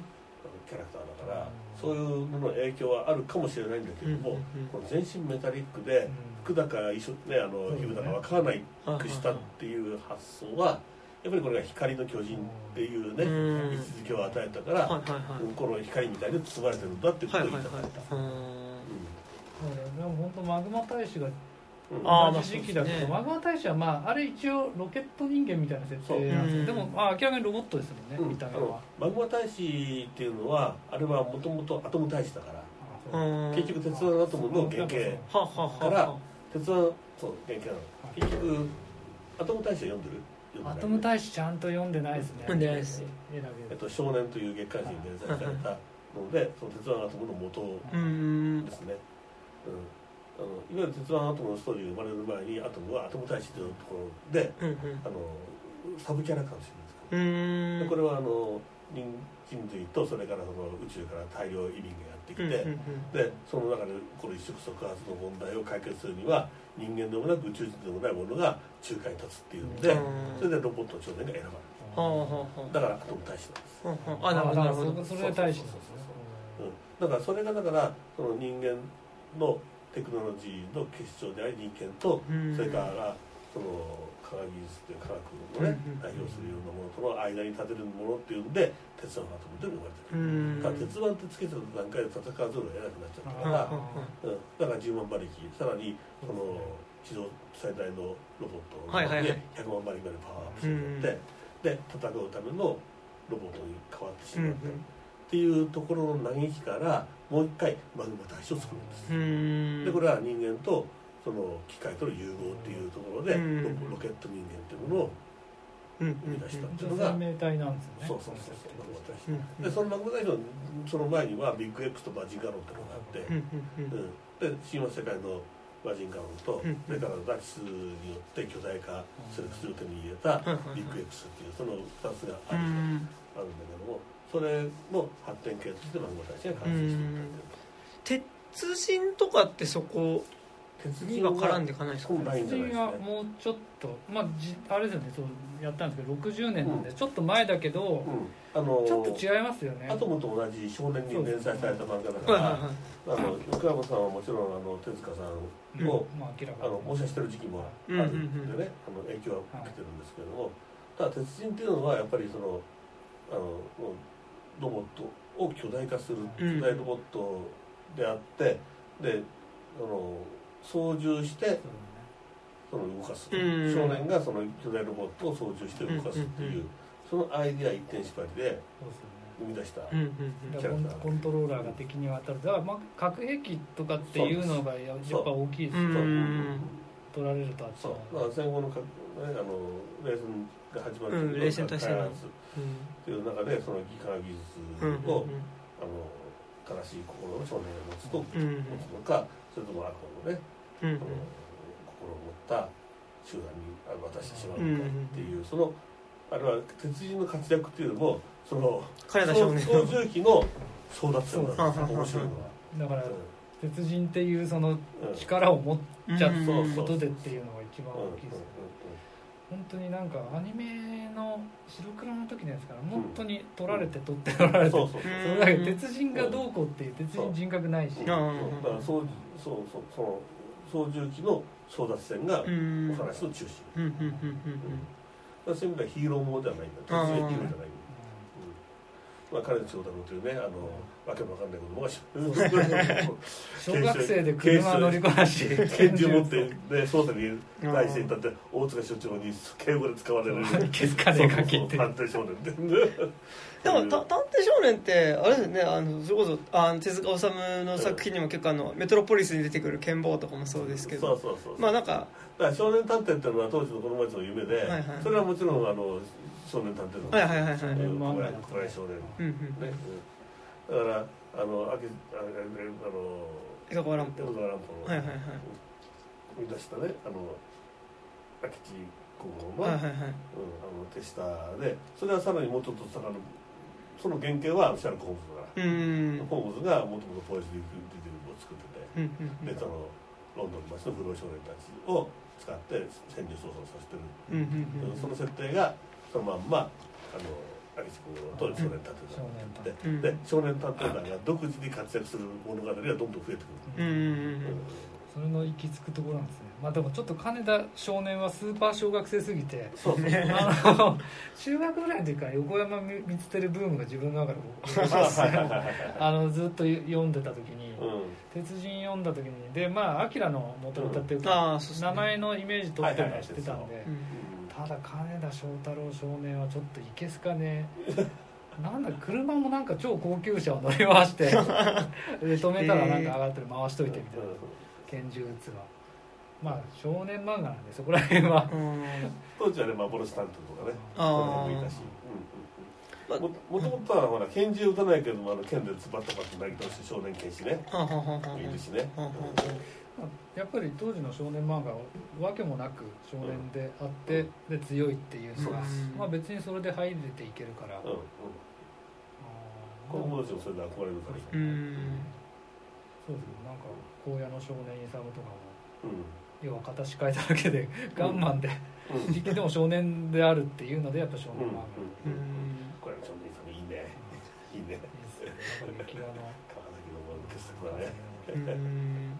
ちゃんとやっぱジャンなんか昔のジャンプコミックとかを集めて読まないと見れないですよね。なんかお化けの九太郎も意外とないですよあね、ーえそうなんですか？愛蔵版とかでそことかでなら多分あるのおばきは今愛蔵版であ出てます完全に、うんまあさすがにね藤子不二雄は。あとでも「ど根性ガエル」をちょっと前にうん。ちゃんと単行本買ったんですけど、うん。落書きとかされてるああれはやっぱちゃんと出し再販みたいな、うんでワイド版で出した方がいいと思うん、いいよね、うんう、ね、なんか最近またちょっとあのドラマになったりしてしかもね作者あのー貧困でってで「ど根性ガエル」の娘とかもうんうん読むと、うん。ひどい話だよね。うん。その 後もね現現代に今も本当に結構困窮してるって。こんだけ「ど根性ガエル」のアニメとかは割とやられてるのに持ってかれちゃってるんですかね。ああけ県県に持ってかれちゃってとかもう作った時にいくらかもらってうん。はいはい。具合じゃないんじゃないの？えー、えあれっいやてか稼いだけども全部ねあでも先ほどギャンブルに消えちゃった。あそうかそうもう使っちゃってもらったやつ。あー。あそうかそうか。それでど根性ガエルの娘なのかな。そうそうそうそう。しい娘はね読むと暗くなるよ。あそうなんですか。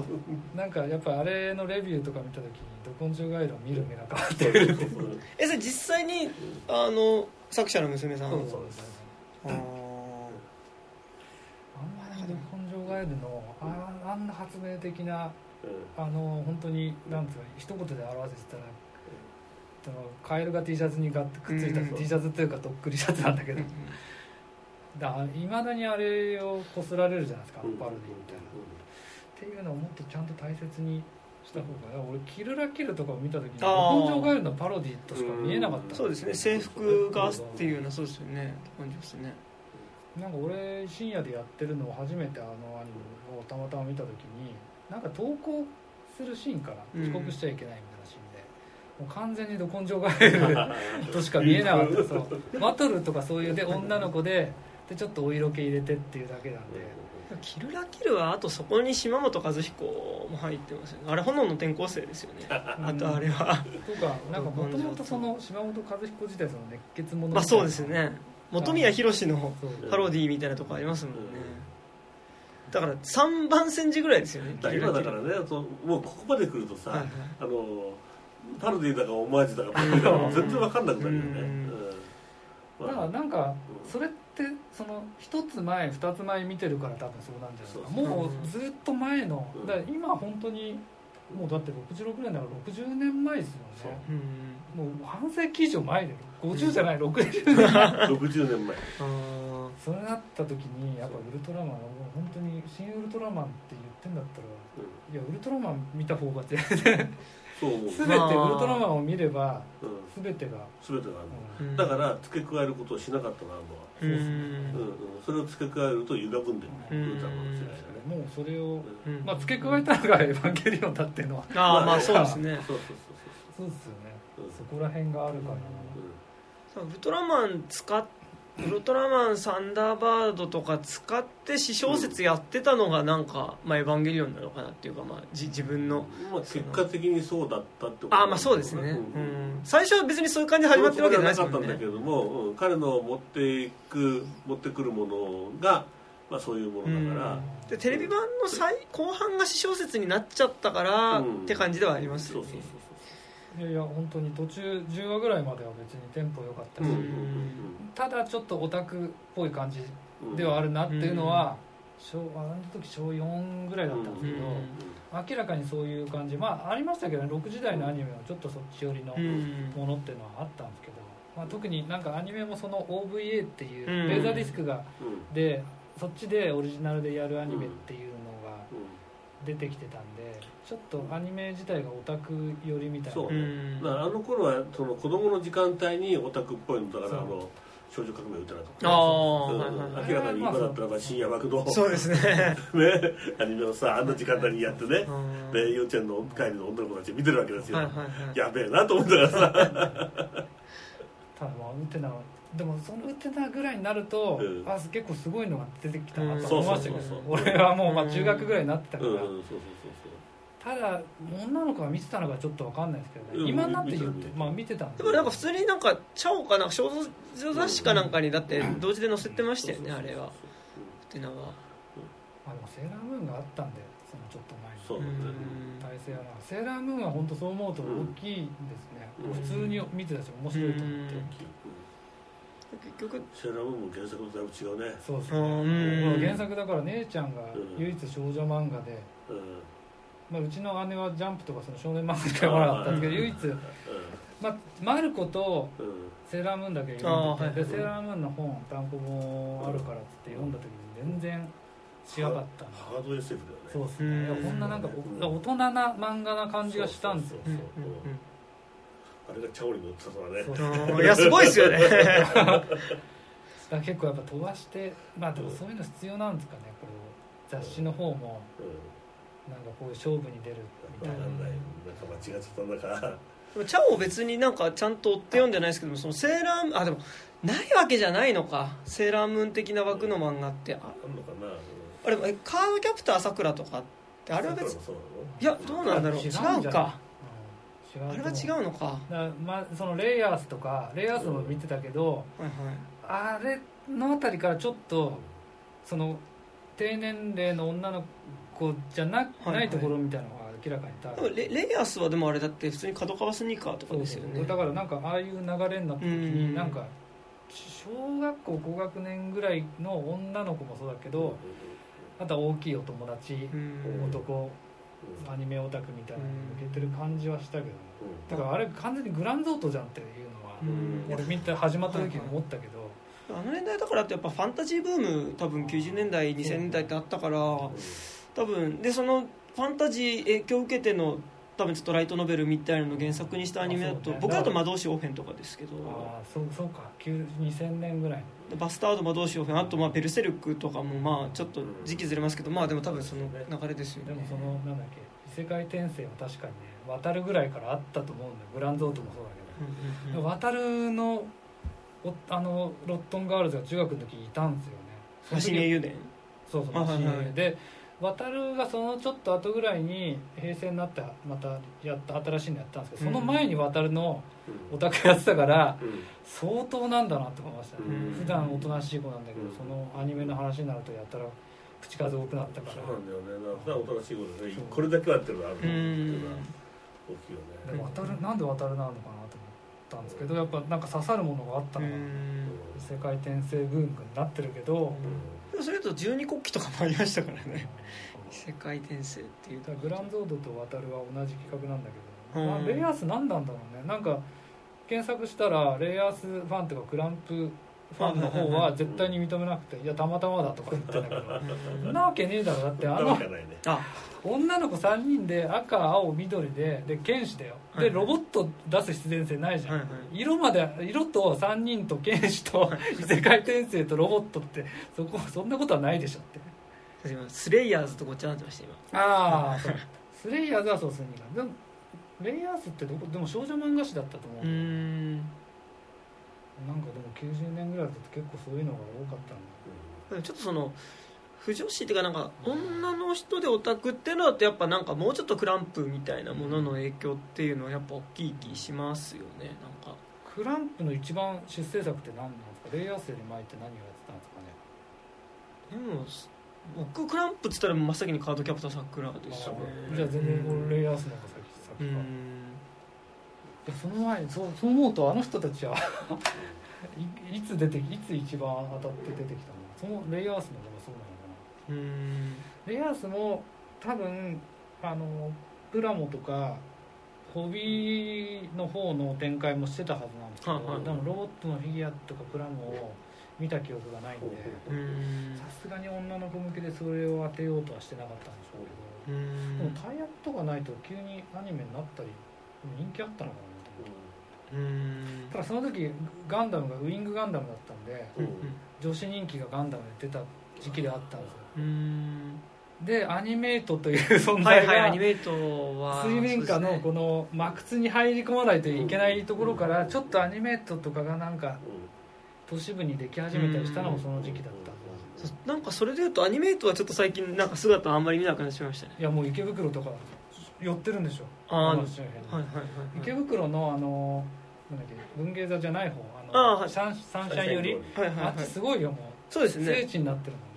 それこそあそこの最近シネコンがあの池袋のあの東宝とかあとグランドシネマとかできたあたりにアニメイトが結構いくつかありますよね。の周辺そうだね。だから信号渡ってこっちだったのがこっちで侵食し始めてきてるんじゃない？であそこの真ん中にある公園が結構なんかそのアニメートとかで一番くじとかなのかな買って当たったこものを交換する場所になったりしてますよ。結構。すごい池袋もウエストゲートパークから変わってきたね。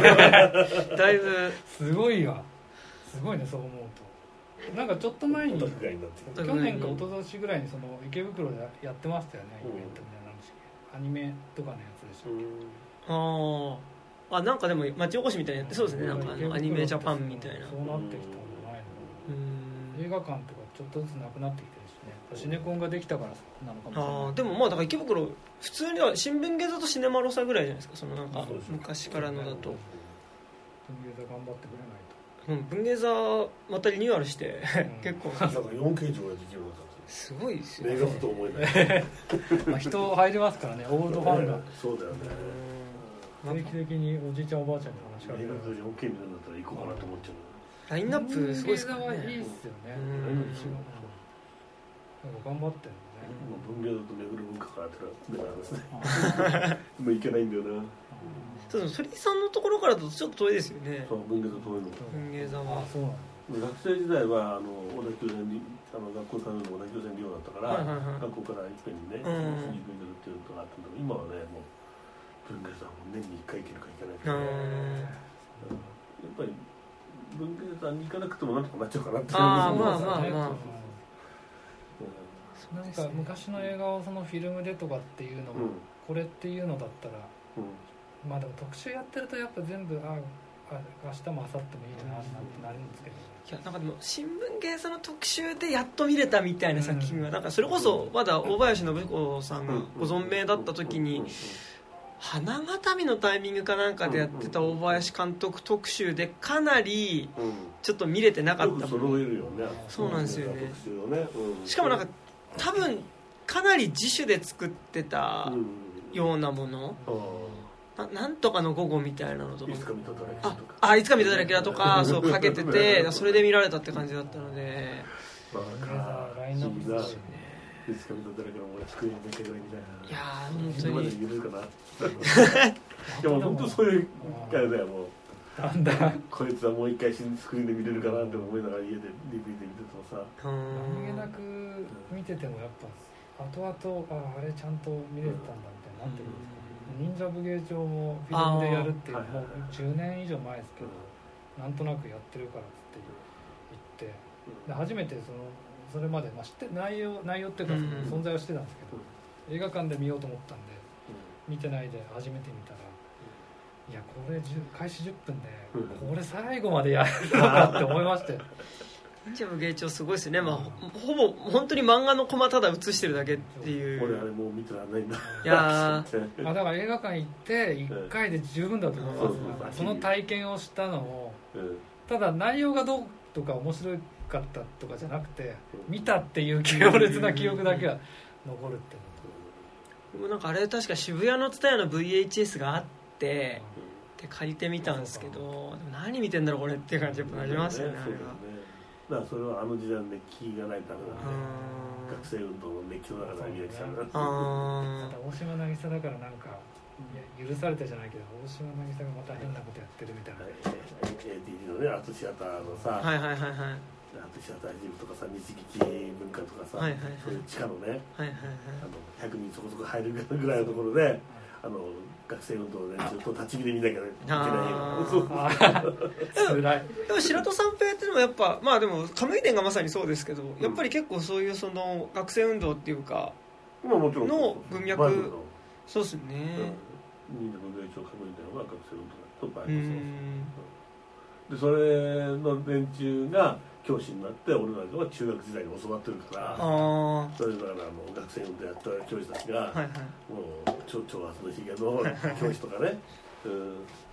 そうそうそうそう、ん教室でギター持ってきて歌いやす教師とかそんなやつらばっかりだったよね。あやっぱ結構その学生運動とやっぱ結構やっぱそのでもアメリカとかのやっぱ結構ヒッピームーブメントみたいなこととかもでもやっぱねあの頃はうん一緒になってるからっていう感じありますよね、ヒッピームーブメントの連中が教師になってるかどうかわかんないけども、どどうせ大学で真面目に学生運動やった連中、うーん。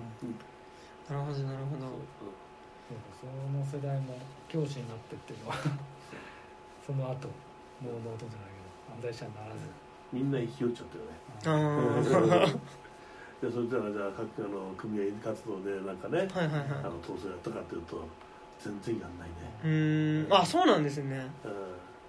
うん、日教組の人なんか全然やんないですよ。うーん。違法だよ。違法だけども違法承知でやるのが人だからね。まあまあそうですよね。うーん。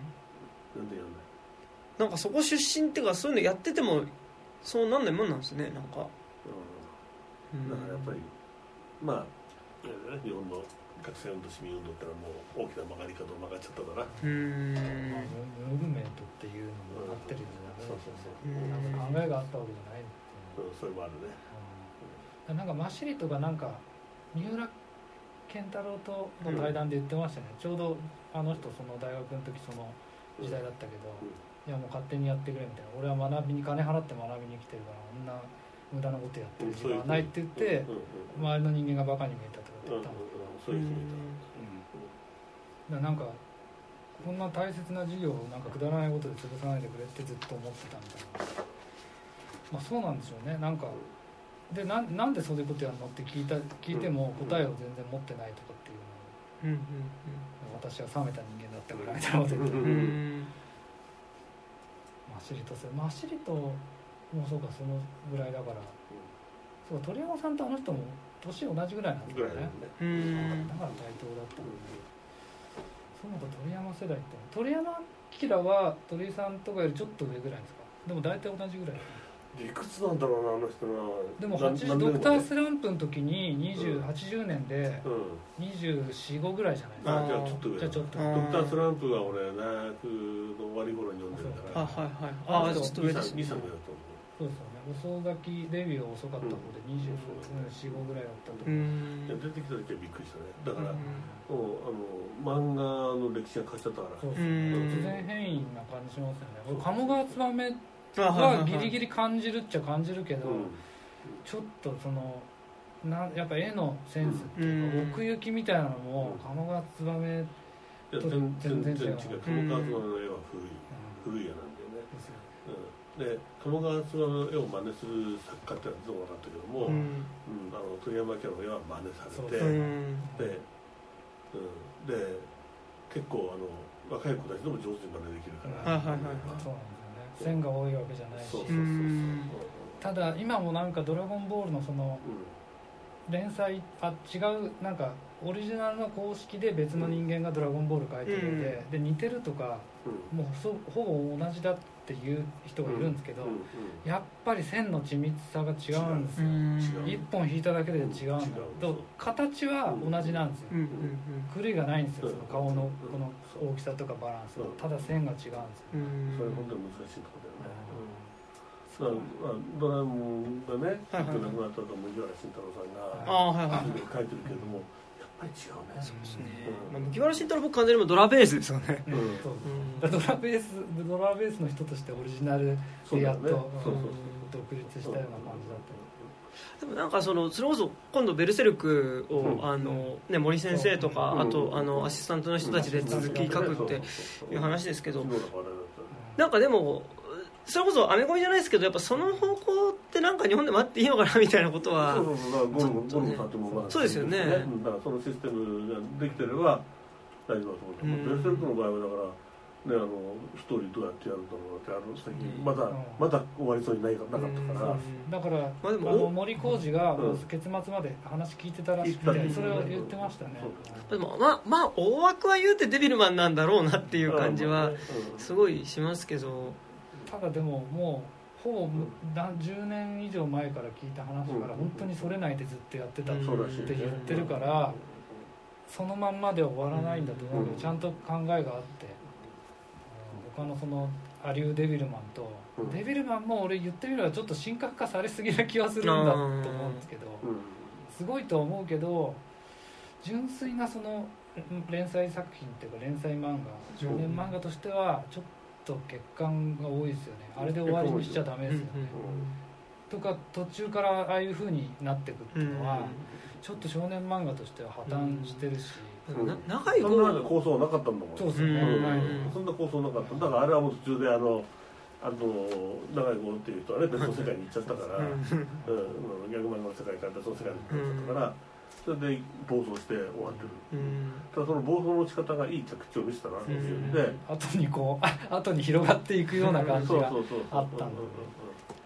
だからまあだからデビルマンは読むに値してるけど俺そこから先からね、うん。ああこんなのも書いたのねって言って終わりだから、バイオレンスジャック。バイオレンスジャック。バイオレンスジャック。もだからよくつなげたなデビルマンワールドよくつなげたなと思って、ね、最初サバイバルみたいな話ですもんね。北斗の拳か。どっちまあかというと、まあサバイバルみたいな、うん。サバイバルまあ北斗の拳もあるけどなんかちょっとまたデビルマンとは違って、うん。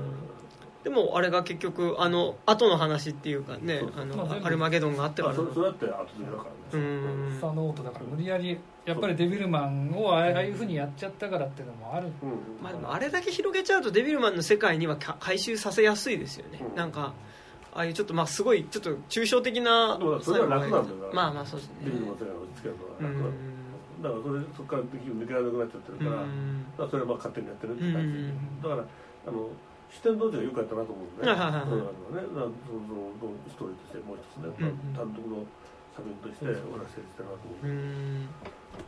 さ確かにだからあの今言ったみたいにデビルマンの破綻してる部分を補填するにはどうしてどうするべきかってことはずっと悩んでる。うん。多分なんかあれは本人もそうなのかな、だから三浦健太郎とかもうんうん子供のまあ、少年時代っていうかそのか多感な時にあれを読んで、うん。あ終わりですって言われても、うん。ずっと残ります。よね、うん。あの後どうするんだろうどうなるんだろうってやっぱ自分ででそしたら自分のそれをやるしかなくなるから、それをだからそれそれぞれがそういうふうにつなげていくっていうのと、多分ねでもなんかそのあの町山のダークナイトの時のでそれをデビルマンの話したからなんかややけにさ塚本君とかもそうだけどデビルマンを読んでる世代世代っていうか、うんうん山田君の年とか以降の世代を知ってたり読んでるうんうんのが多いじゃん。で俺なんでなのかなって思ってたらやっぱそういうなんかダークナイト票の時に、デールマンの話を言及してたって言ったんですけど、うん。それこそ僕あれですよその新じゃエヴァンゲリオン見たぐらいの時に多分その原点その何みたいな感じでデビルマン見て、ま、読んでますね多分。エヴァンゲリオンの原原原点で。点その何ぐらいのところでデビルマン見てますね。あとあと、ま、窓マギとかですかね。あと。そうかそれもそういうのもデビルマンアクセスする入り口としては。もうだから俺からするとデビルマンなんて全然あの、まあ、実写映画が 広がったっていうのももう結構時間経ってたし、うんだからもう緑色のアニメのデビルマンがなんかテレビの昔のアニメ特集とかでやってるののイメージしかなかったですね。だからちょっとそれをたどっててなでも長い号ってたどりにくかったんですよ。ちょっうん。と絵とかもそうだし、うん。なんかマジンガーとかゲッターの印象で、うん。うん。なんかアニメのそのプロデュースっていうかそのアイデアマンみたいなイメージしかなかったんで、だからちゃんとその漫画を読み返した時に全然その持ってたイメージと違かったのあと結構実は漫画だと破綻して終わってる作品多いですよね、やっぱりあれなんですかあのハレンチ学園以降の。ああハレンチ国はよく完結したと思う。そうなんですか？ハレンチ大戦争はもう見事だと思うもうその後新ハレンチ学園はどうでもよくなってるあそんなのもあるんですね。えー、10秒と結婚したんだよ。はあ。ちょっと新ど根性ガエルと同じような。えああのハレンチ学園の終わりの後をちゃんとやるんですか、そうそうそう。あれ終わる時はもう騒動が収まってた時なんですかね、だから結局あの騒動でね、うん。あのハレンチ学園のラストはああいう形にせざるを得なかったっていうのは、もうお前たちが言うように言うんだったらこれでこれやっちゃうよっていうのをやっちゃったおっしゃったっていう、うんうんうんそれだけなんだよね、うん。うん。だからまあいろいろあの時はああいうのやりたいと思ったんだろうけども、全然全然作者はそれを振り返ってもいないし、ううん。うん。ん。まあ、あれでうんハレンチ学園はほっぽり出した終わうりん。もうあんまり重いいい過去じゃないんですかね。で、いい子じゃないよ、あもう言われてその当時のやつを後からその情報としてしか知らない、ただでも当時の世の中でその PTA とかなんかまで出て祭り上げられるっていうのはちょっとうん。まあでも全多分然関係ないところです。そ本当にねあの 当時俺が小学校1年。か2年かそれぐらいだった。ら、あもうちょっと言ったか、うん、もう完全にテレビで吊るし上げ、ううん。んテレビ公開の場で吊るし上げられてるから。だからあれだったらね何も言い返せないよねってういうかね。ん。なんかでもあれですよね。多分なんか結構そのうん。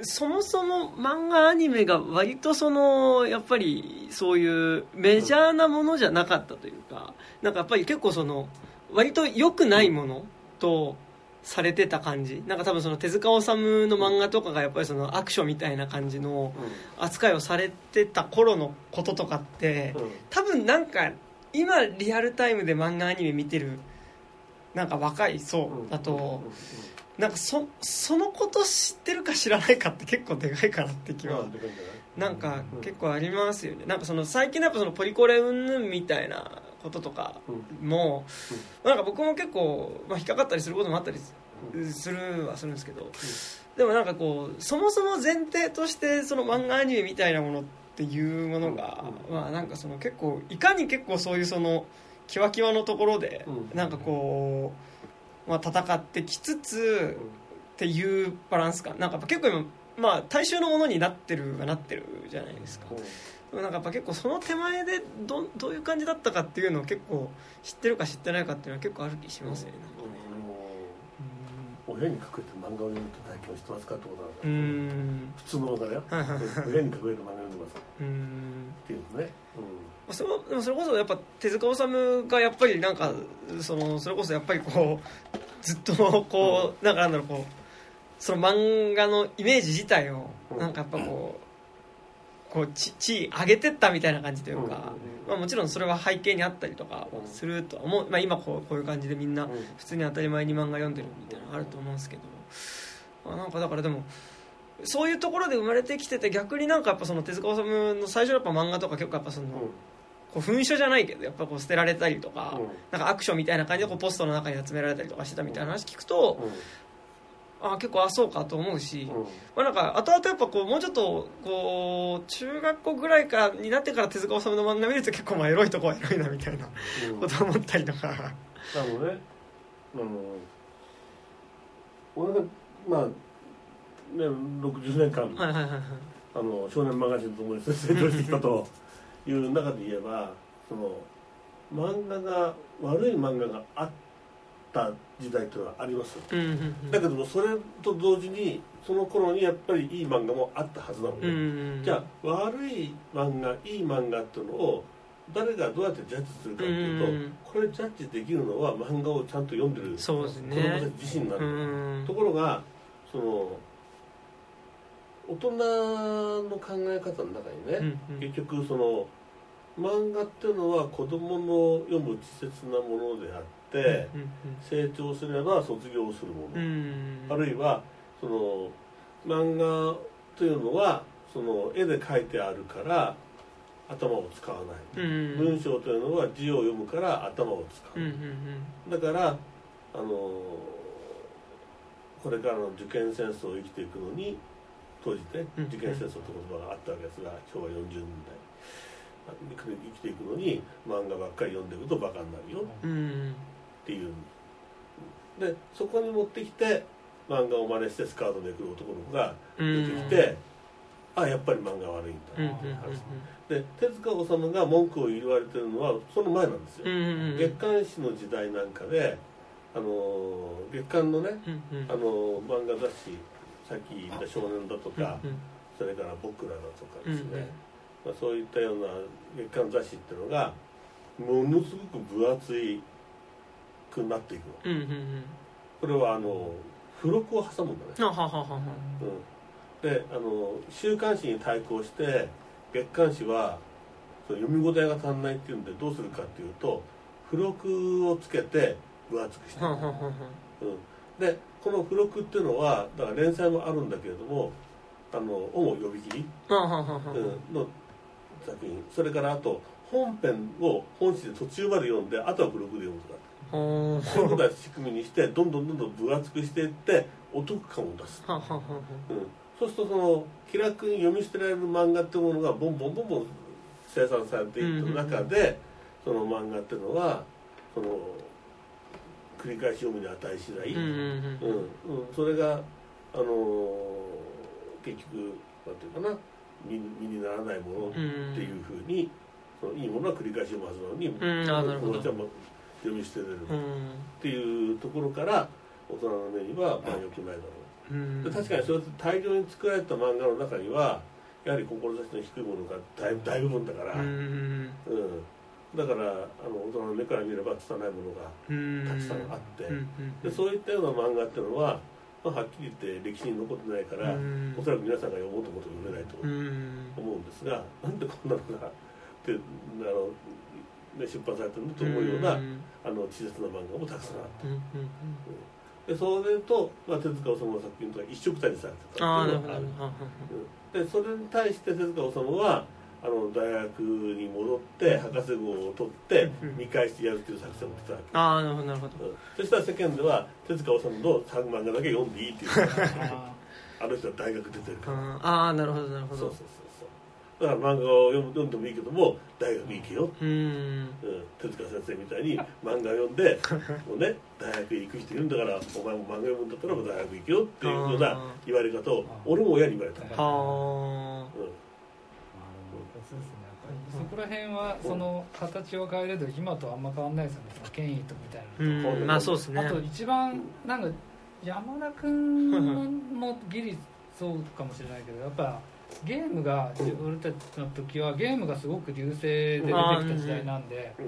結局古いものに大人って権威を感じるんだなああそうまあそうですね。だから本とか映画に対しては読んで見てたりしても怒らなくて。漫画読んでると漫画ばっかり読んでないで勉強しなさいって。言われてでゲームやなんかやってると怒られるんですよ。うん。ゲームやってると目悪くなるしみたいないいことなんかないって。いや俺小学校の時全校で集められてなんか医者みたいな人来てなんかゲームばっかやってると脳が萎縮するみたいな。それがゲーム脳って言ってゲーム脳っていう。ねあのそうですよね。あれの一つだよねあの疑似科学なんかそしかもなんか結構すごくてなんかあの狼少女のアマルとカマラっているじゃないですか。なんかそれの話を持ってきて、まあ、人間の脳みそは使ってないとこんなに退化するんだっていう例で狼少女のアマルとカマラの話を持ってきてなんか狼少女のアマルとカマラの話自体がちょっとこう、まあ、多少なんかこう見せ物小屋話というか、まあ、ちょっとそういう感じの話じゃないですか、ででそれの話をした後にで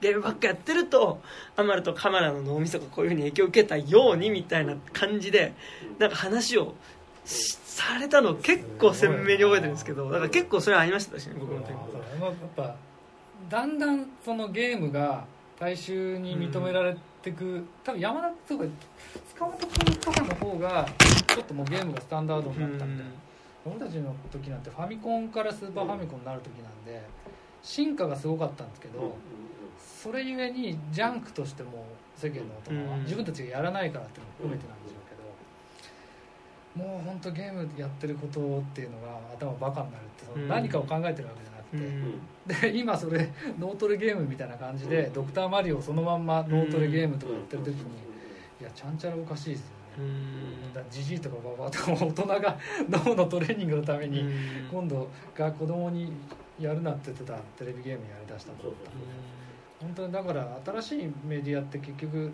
出てきた時は玉石混合だしだんだん淘汰されてはくるけど結局見る目っていうかその観察する目がないと今になっても多分映画もその小説とか本もそうだしうん。漫画ももうクソなものなんていくらでもあるだろうから、まあ、見ないことにはってなります。そうだしなんかなんだちゃんと見る目をもその慣れてるかどうかっていうの以上にやっぱちゃんと見る目を持ってないと、だから手塚治虫だってのそのエロっていうかしょうもないのとか、うん。あの途中で投げっぱなしてるのなんて、うんそうですね。まああれだけ書いてればそれはめっちゃありますよ。ねだから半分以上叩くねそうですよね、うん。相当ですよ相当だよ。どっちかというとたまにやっぱあこんなのあったんだと思って発見して、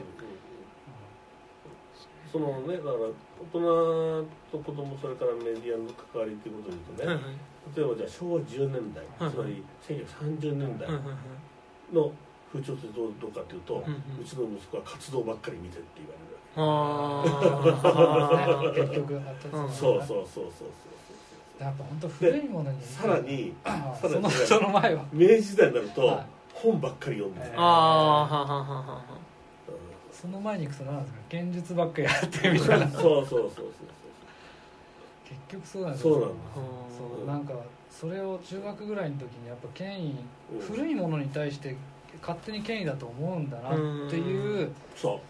だからそこで一つなんか大人っていうか人を見る目みたいな。まあうがった目だったんでかなりひねくれもうひねくれ倒してたから中学の時点でうん。うん。ただでも教師とかに関してもそういうものを見る見方があこの人ってそういう短絡的な見方するんだなっていうのをすごくだからなんか西君はすごくなんか大人に対してもこう言葉に出さないけどすごいなんか思ってることを言わないでうん。じっと見てて嫌な感じがするみたいなことを教師に言われたらしいんですようん。親が。うん。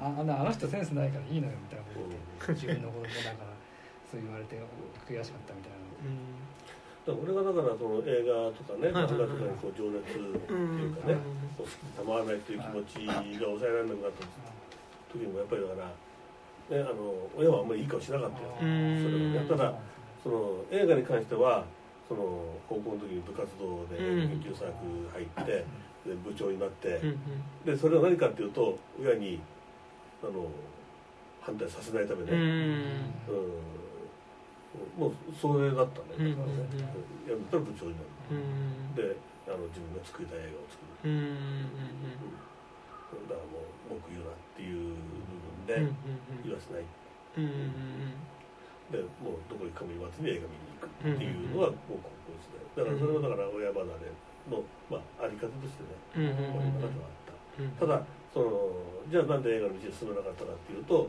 映画の道は生きて食っていけない時代だったうん。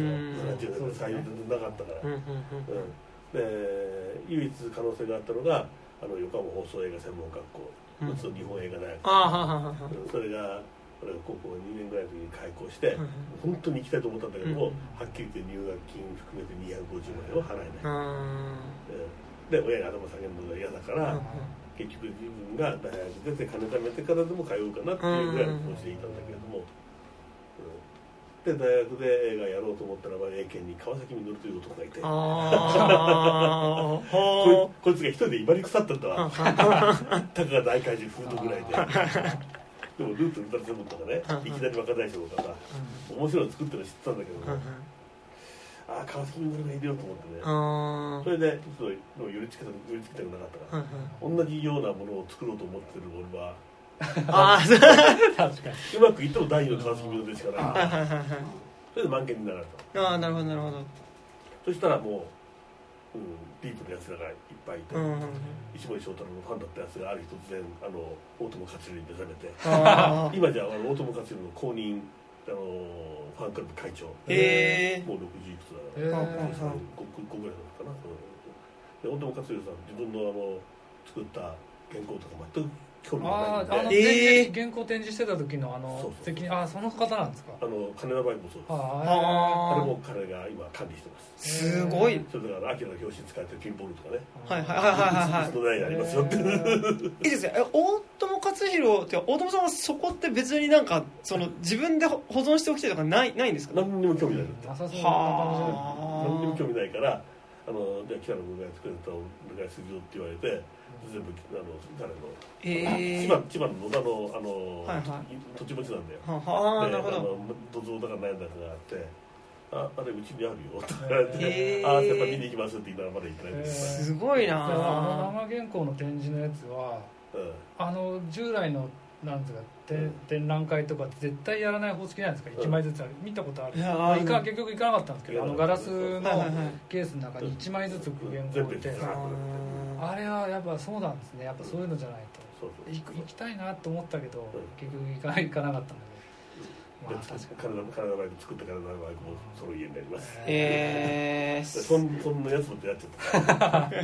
に ミュージアムみたいにやればいいそうか原稿もそうだ俺はあの中学の時のうん。あのー同級生がお父さんが解体業かなんかやってうんうん。う んで墨田区の方だったんですけどでなんか漫画家の人の家行ったらいらないっつうからもらってきたって言って生原稿うん。こんなたくさんもらってきたって言ってでサスケだったんですよ。うん。うん。えーうん吉本三平の一応マジっすか？いらないから持ってっていいよって言って捨てていいよって言われてーで学生カバンにうん。これぐらいだから200ページぐらいじゃないですか。えあとこれが何個かあるって言ったんで。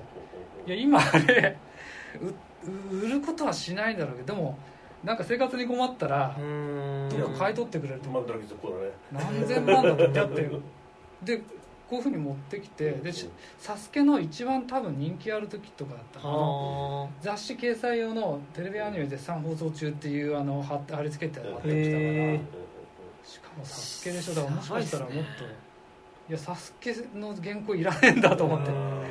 白戸さんだからまあなこのねこの前なかなか管理してまた出すって言った時どうすんのかなと。うん。なんかそれこそやっぱ今だったら原画展みたいなのとかってやりますもんね。だからどうするそういう時に彼がちゃんと動けばでうん。どっかもう寄付するっていう感じで、まああ,、ね、ある程度の買い取ってもらえば、うんいやだって1枚1ページ数万円とかですよね。いやしますよね。ってことはこれで多分1000万円ぐらい。しましますよね。売るなら今ではそうっすよねするとまあそういう金出せる人いなくなるから。そうですよねうん。今だからってなうんなくなってっていうので知らもう熱狂的ファンがまそう。熱狂的ファンであの今あの年金暮らしで。ちゃんとお金持ってて。そうそうそう。残すっていうの人がいる時が一番なんですから。でね今今こねこっちから連絡したらもう金目当てだなって思われそうだ。でもなんとかした方がいいよってちょっと本当にそうですね。時が経つにつれてだってもうちょっとちゃんと見せてもらおうと今考えたら見せてもらよかったですよサスケの時だったって言ったら相当ですよね。いやサスケだったらそうですよね。下手したらカムイ伝の時とかもあるんじゃないかな。うん。いやだからそうで買そうっすよね。うん。それぐらいいやだから。200万ぐらいうん売ってくれって言ってもなんかあんまり。で回っただけで1000万で売れそう。転売者いや本当10倍どころじゃないんじゃない？なですか生原稿を初めてその時に見たししかもなんか有名な人らしいって言って。うん。あでも白ら戸三平って知らないでもらってたんですなんかやっぱ漫画そんな好きじゃなかったからか。うん。だから俺とあの佐賀やってあのはいはいはい。はいでかいやつが仲良かったんで京成線で。で持ってきたって言って学生カバンから出して「え白戸三平じゃん」って言ってであとこれが何玉ぐらいある？冗談かと思ったのうん。やばいっすね。でだからなんとかし、ね。でもなんかそれそれこそまあ個人で売るとかでもあれですけどなんかやっぱちゃんとねなんか所蔵してなんかこううんねできるような人のところにねね収めてもらうっていうのが一番いいですよね。なんかちゃんと取っておかない人とか、まあ、秋元治先生とかはね自分で管理してるけど、うん。そういうの全く興味ない人が捨てちゃったりする可能性あるし、いやそうっすよねジョージ秋山は全部捨てちゃったえからなんかないらしいですよ。マジっすか？だからあの捨てがたき先週っていうの出た時に、うんほぼ雑誌からのコピー、へでー間に あのジョージ秋山インタビューあったけど「なんもね」とか言って「ほらそういうの興味ねえんだ」みたいなこと言って 冗談みたいなインタビューのやり取りをしたけどあー。まあ昔からのもうまたそれはそれで味があっていいけどね。あ なんか急にこの見開きでよく謎の見開きとかあったもん女のもうページ。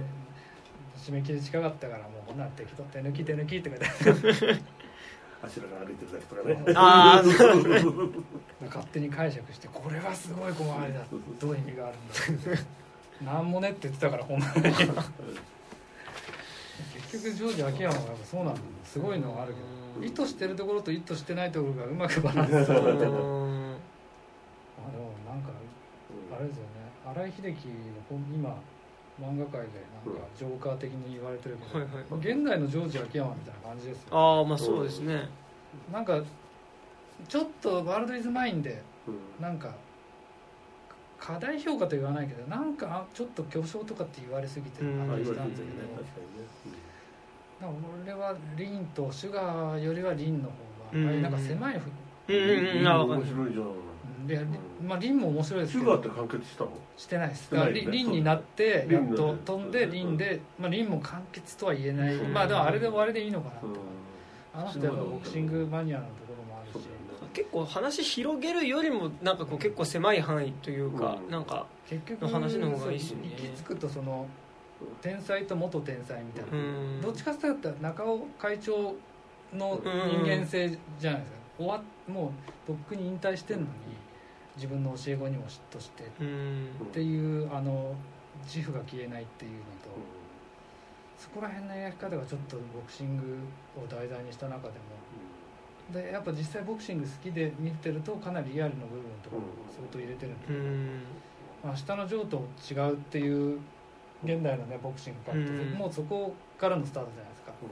でゼロがあってゼロもちょっと、うん。その現代のボクシングをかなり寄せてる書き方はしてたけど、かなり指指摘っていうか、まあ、松本太陽の書く世界って感じでしたよね、まあ、そういうことも違うまあ、コミュニケーションとしてのボクシングっていうか感じでしたよね。そのやっぱうん。何か才能の受け渡しっていうかうん。こう継承みたいなことみたいなことと。だからまああと結構リアリティのボクシング業界のビジネスとしてのボクシングみたいなのと、うんうんうんただ強すぎてっていう人間が衰えていくっていうみたいな、うんそれは結構リアル、まあ、80年代のボクシング好きなんだなって思ってる、まあ、そことも違う、まあ、シュガーとリンは一つとしてもいいのかもしれないですけど、うん。アッパーズのアッパーズの廃刊というふうに。その後ヤンマガに行ってもリンがその途中でヤンマガがなくなっちゃってて、なんかちょっとかなり不運っちゃ不運だったので、人気なかったわけじゃないんだろうけどそうですね。でもなんか新井英樹って言ってなんか多分結構すぐ名前出てくるの多分ワールドイズマインまあ最近だったら宮本になっちゃったり。山本あと毎年のアイリーンとかじゃないですか。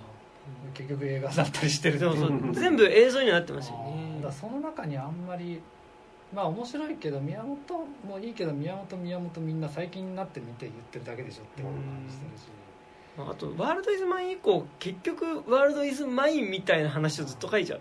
スキャッターだけ違うでしょあスカッと読んでないんですよ。スキャッター読んでない。スキャッター鳥居さん読んでない。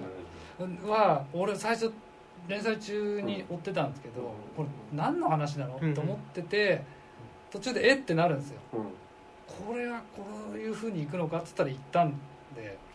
で8巻ぐらいかな。そんな長くないんですけど、あれはちょっと荒井秀樹 しか描けない漫画だと思います。うん。なんか、まあ、パロディはパロディなんですけどなんかちょっと「ワールド・イズ・マイン」とかよりもちゃんと漫画として成立商業として成立してる感じはしました、うん。うん面白い。こういう、まあ、ヒーローものといえばヒーローものなのかもしれないし、やっぱあの人普通のを描かないんだなって。いう思った時にやっぱり現代のジョージ秋山あぽさ。あちゃんとジョージ秋山先生よりは考えられると思うけど、ううん。そのいい加減な感じではないうんうんうあでもあとなんかその結構革命みたいなこととかに話いく感じだと、まあ、ジョージ秋山だと、まあ、ザ・ザ・ムーンみたいな感じっていうのは割と、まあ、全然違いますけどあのあれはキーチおよびキーチ VS のなんかやっぱ行き着く先っていうのは結構なんかそれに近いものみたいなのは割とキーチ好きなんですけどね。キイチはまあそうだね面白いけどまあバーサスは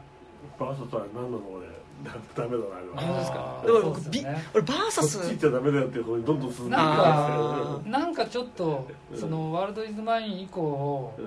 リアリの世界と交えなきゃいなんかそういう使命じゃないけどフィクションでいいと思うんですよね、うん。なんかちょっとやっぱ現実の世界のこととかを、まあ、あの人思うところあるんでしょうね、うん。でもだからそういう意味だとシュガーとかのあそうですね。何を求めてるわけじゃなくて、うん。っていう方がシュガーとリンゴ。まあわ割となんか下町人情話的な雰囲気と、まあ、なんかそれを結構壊していく感じっていうのが、結構なんかまあ割と初期荒井秀樹ってあるような感じあったんですけど。そうかまあそうだ宮本もそうか途中で最初からあれを考えてたわけじゃないんだろうし、うんそうですね。宮本は明らかにどっかでタガが外れてますよね。なんかなんかあるんでしょうね。もともとあの人が好きだったものの影響みたいな、うん。まあスカーフェイス好きだって言ってたから、うん。モロリンの中でもモロあるし、うんいきなり途中でこうう、ん全て全部壊されて違うものになるっていうのがなんかなんかそのぼ暴力衝動っていうかなんか衝動みたいなものに対する憧れみたいなのはなんかやっぱ結構コインロッカーベイビーズみたいななんか村上龍みたいな感じもちょっとしなくはなかったり。いやずっとやってるじゃんそれを。はいはいそうですよね。コインロッカーベイビーズと、いやあれあと愛と幻想のファシズムをもろやってる感じなん。だよ、だからなんかそこら辺は庵野秀明と好きなものも似通ってるようだけど全然違うし、うん。いやあれはずっとキーチと、まあ、あのワールド・イズ・マインとのうんうん。3人の構成とかはもうそのまんまだし、そうですね。うんちょっとディアハンターもあるじゃないですか。ああそうですね。あのなんかワそういうワールドイズマインはそうですよねディアハンター。であの人そのベトナム戦争とかの世代じゃないですよね、その時もっと若いですよね、うん。若いですよね。だから憧れみたいなものがな勉強したなと思う。うん。もっとリアルにそのなんですかね肉体的にこう闘争心みたいなのがうん。すぐ近くにあったっていう世代に対しての憧れみたいな、うん。ななんかボクシングもかなりクラシックなのが好きっぽいんですよ。うん。ライオン古山とか確かあの宮本のと後書きみたいなの書いてあって、うん。この人絶対世代じゃないだろうなと、うん輪島さんとかも出てたんうで、ん。輪島さんとかも鳥居さんとかの方がリアルタイムでリアル出てた世代です、うだかんらそれだけその輪島光一の世界戦の後にその立てこもりにあったってお話聞いたことあるでしょその説得に応じたっていうような立てこもり犯が、それぐらいなんかボクシボクシングの世界戦とかが一般の人たちがみんな見ててっていうようなところだったんじゃないの？かな、だからちょうどシュガーがやってる時にその亀田騒動だったんで誰とは言わないけどボロクソに言ってたんで本当にああいうなんか作られたっていうかこのビジネスありきのああいう見せ物みたいなの嫌いなんだなと思いましたうんうん本当に誰とは言わないんだけど。でくしくもあの立石が反則連発してっていうのあるじゃないですか、まあ、全然意味合いが違うけどあれとこあの亀田の次男と内藤大輔の試合の時確かちょっとかぶってたんですよ。うん。予見するような時期だったと思うんですよ確か。それを後々言ってましたよね本人も。なんかたまたまそうなってただけだけど、うん。であんなものと書いて好きな人が見れば分かるけど書いてるもの書こうとしてるものは全然違うからうん。相当カメラのか彼女も出さなかった。でもなんかあれ佐々木インマイマインのことは絶賛してたんで YouTube でなんか監督とあの佐々木役の人と一緒になんか出て新井秀樹が。あ佐々木インマイマインを新井秀樹が好きなのはすごい分かりますねなんか。でもなんかあからさまにそれ褒めるのってあの人丸くなったのかなって ちょっと思ったなんかそれで言ってた影響を受けるっていうのが何かに影響を受けるっていうことはすごくダサいと思って自分はその今までそういうふうに影響を受けないようにしてきたみたいなの言ったんだけどでなんか横道世之助がなんかに影響を受けててでもそれって悪いことじゃないなって思い始めたみたいなこと言ってたんで。でもやっぱ佐々木インマイマインの佐々木ってキャラクターはまさになんか結構新井秀樹キャラの破天荒さみたいなのも感じるし、なほどねちょっとでも現代のあの監督がそうだけど新井秀樹憧れじゃないけどあるのかわからないけど、うん。なんつうのほん本当に生き切ってる中尾重光ではない。じゃん中尾重光とあのしぐりの小雁先生は、はいああれは何なんですかね。あやっぱああいう人とかっていうのを生身で体験っていうかなんか見たことっていうかそういう人がいるっていうのがあるからなんですかね。自分ではないだろうしあれは、うーん。まあ、しぐるいの小雁先生は明らかにあの南條のりうんとを会った時の山口孝之が南條先生を見て、まあ、100%あれだっつったら怒られるからって言ってたけどなんかやっぱ自分の前の世代の人に対するその憧れっていうか敬意もそうだけどどっちかというと「イフ」みたいなのが自分の中であるっていう感じだったみたいですけどね、それでも常にあるのかななんか俺も思いますよね。本当80だから80年代生まれで90年ぐらいのカルチャーのって鳥居さんから見るとうん。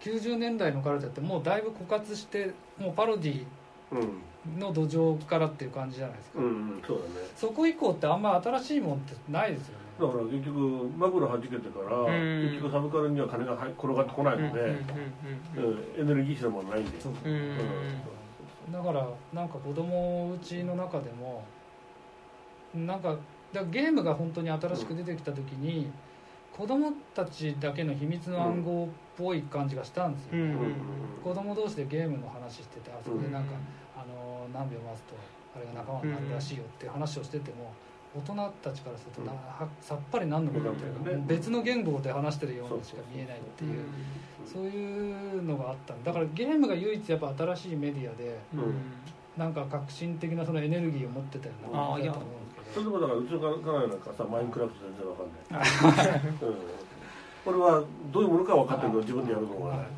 うん、だけど息子たちにしてみればもう普通にね、うん、もう発想がそっちに来てなん。かだったら分かるゼゼロ年代ぐらいってなんかやっぱその唯一今のこの持たざる世代の子供とバブル崩壊以降の持たざる世代の子供たちっていうのが、うん。なんか対抗できるものというか彼らだけが持ってる言語としてのうん。ゲームだったりサイバー、まあうん。パソコンみたいなものっていうのうん。は、まあ、結構なんかある気はねなんかしますね。なんそれはなんかか常にあるんだよそう。そういうものは、うんうんうん。攻略法とか今だからインターネットなんかないから伝聞なんですよ。でなんとかうん。俺のなんか友達がいた時に俺がなんか行ってる塾のやつが他の小学校のやつがこういうふうに話してる。あそこでなんかあれを取るとうん。あれが復活するらしいよみたいな。誰かが言ってたっていう伝聞が全国に広まってくるっていうだからなんかそれを俺たちの年代よりちょっと前だけど多分ドラクエはいはいはい2の23の世代の時にそういうゲームのなんか子供たちだけの暗号みたいなのをうん。元にしたのが多分あのあノライフキングだと思う。だから早かったんだと思うけど伊藤聖子うん。本当にあれ見るとまさに自分たちうん。ちょっと前だけどうん。ああいうコミュニティであれも主人公がその塾のなんか特待生みたいなチャットみたいなのやれるんだっけ？塾同士で。うん。で分校分校っていうか姉妹校のトップせトップせの成績のやつ同士でなんか本当は答え合わせっていうか、うん。っていうチャットができるけどゲームの攻略法をそこでやり取りするみたいな、でものすごく学校でも成績優秀でゲームにも詳しいやつがそう言ってたんだよ、うん。でノーライフキングの攻略法はないっていうのを聞いて、うん。だからもう僕たちは死ぬんだっていう 呪いに取りつかれたりする。たかがそう噂なんだけど子供たちには本当に本気で、うんたまたまそのノーライフキングの噂と校長が朝礼で死んだっていうのがあかわ合わさっただけでうん。本当に呪いだと思ってた、う。ん。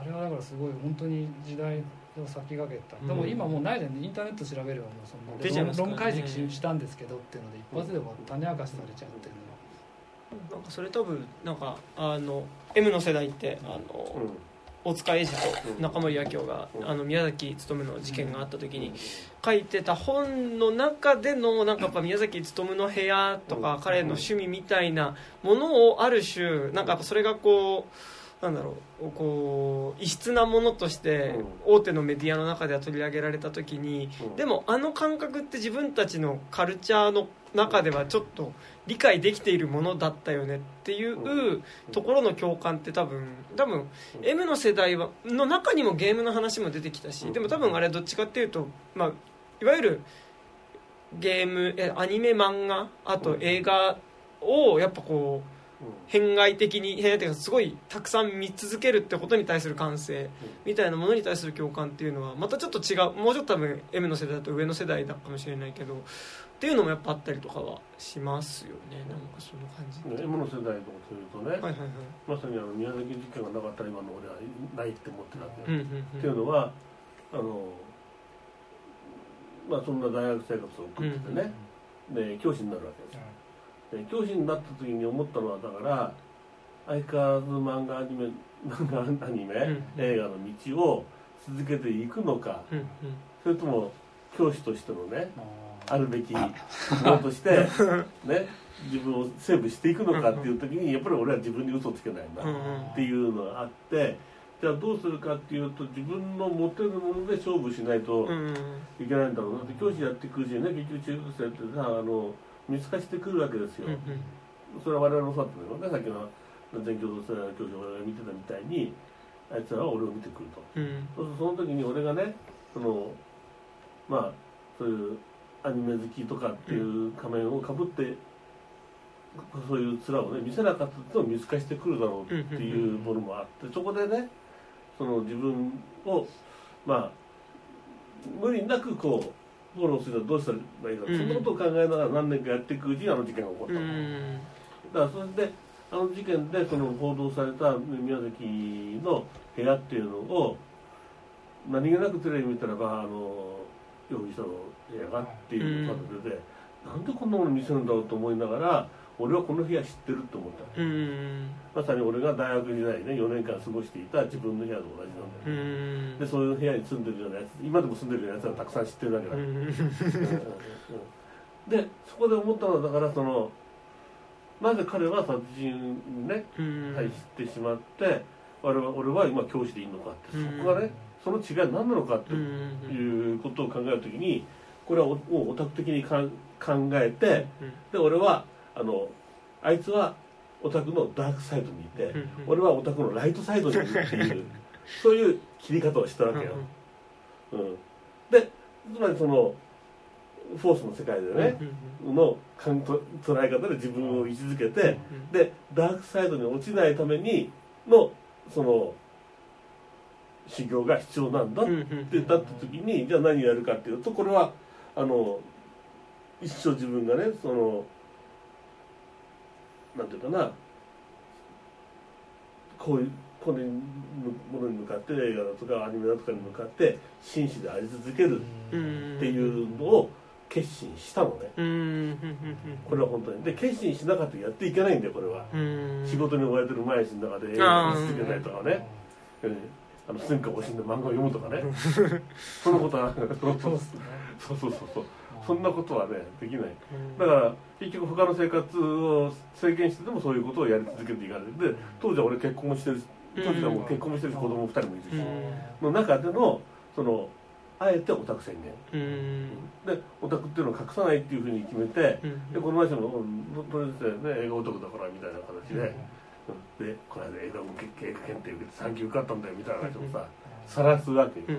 あえてね、うんそうするとやっぱり自分が楽になるっていうのがあって、でそそれでそういうのが好きな子供たちが集まってきて、でじゃあ満研作ろうかで漫画研究会作って、で満研の連中とじゃあジュラシック・パーク見に行こうって言って生徒連れて川崎まで映画見に行ったりとかいうふうなことをやっていくうちに自分のキャラキャラが 確定していった。うんうんうん学校内のそのそのオタク先生としてのキャラが確定していったっていうのはうん。これは実はすごくライトサイドのああそうですね。ライトサイドのだからパトレーバー見にちょっと行こうとかね。ああいいっすね。そうそうそうそう。ま満券の満券の生とかねうん。顧問と一緒にパトレーバー見に行くっていいですで漢字ねゲーセンで寄ってくっていうね。あ そんな教授だったのね。90年代の時のパトレーバーですか？そうそう押し押し守るの時ぐらいそうそうそう。あーさあ劇パト1は。あ見た。ーいやー最高ですね。だからその時 SD ガンダムが同時上映で。えあそうなんですか？そううん。へー。あもうそれ違うなあ名画だったから単館上映だったかうん。そう網野哲郎監督らが、あれはなんか押井さんのパトレーバーうん。つけてやっただけだから。あそうだ。ったそうだったんだ。そう C 版パトレーバーと SD ガンダムって結構すごいですね。だから子供はもうそういうの誰が監督か知らないから見に行ってすごい楽さでうんいやだって結構劇場版のパトレーバーの12って割とこうなんならちょっとホラー味もあったりするような。だからパトレーバーのをなんかうん。パトレーバーのテレビシリーズが漫画読んでないけどうん。パトレーバー知ってるっていうそのアニメオタクとかそういう人たちってみんな押し守るいやそうですね。って言ってるでしょ。僕も完全にパトレーバーを押しタグで見てたので結局だから残るのはそっちなのかな。うんでも結城あまあそうですね。雪雪まさみの漫画版もいいですよね。あれはお仕事漫画ですうんうんうん。だから結構だからそのあれは多分結構メディアミックスで始まってるじゃないですか。まあメディアミックスって俺最初の最高齢あの成功例かなうと思ってるん。だからなんかちょうど漫画の方と、まあ、アニメが押し守るの要素で入ってた部分とで結構でも違う良さがそれぞれにありつつなんか別にお互いがお互いを殺してるわけでもないっていう感じがまあそれもこれもありだったから。うね OVA のやつはねウルトラマンパロディありますからね。そうそうそう。ん。あそうですね。うん。あれがなんか結局あの鉄火マンブレードの企画自体がパトレーバーのデザインうん。要はー路線で、はいはい。でもともとはあのイングラマンみたいなうん。生物的なうん。もともとのテテッカマン自体がちょっと鎧っぽかったのうん。を90年代にもう一回やり直す時に生物変身生物じゃあ新仮面ライダーみたいな感じ、うん。うんあの90年代うんうのん。誠の方の新仮面ライダーみたいな感じで進めてたらしいんですようんでただ結局プラモにする時にそれだと出せないからってうんパトレーバーっぽくなったっていうのでで要は「エヴァンゲリオン」の元はそっちのイングラマンから取ったああの初期の鉄火マンブレードの企画らしいんですよ、だからあの OVA かな？ボックスであの、鉄火マンブレードのその元のやつの1話だけあるんですよそのうん。紹介みたいな感じの。抜粋してそこの話だけ、まあ、双子の話なんで。うん双子のその兄と弟で戦うっていうのをそれが要は生物的な外骨格なんですけどもうもろあの今やってる「エヴァンゲリオン」とか、うん。あとなんなんでしたっけ？歯の時。はいはい。うん。オープニングであの巨神兵東京に現れる、ああれがもろそのうん。鉄火マンブレードの元ネタちょっと今度ボックスのやつ持ってかそれは大張正美の絵なのがもうすごいすごいんですよレベル高くてうん。あれをちゃんとやればいいのにっていまだに言う人いるへで今まで鉄火マンブレードもちょっとあの作画崩壊 えアニメとして名高いからあと総集編が多すぎるっていう。うん。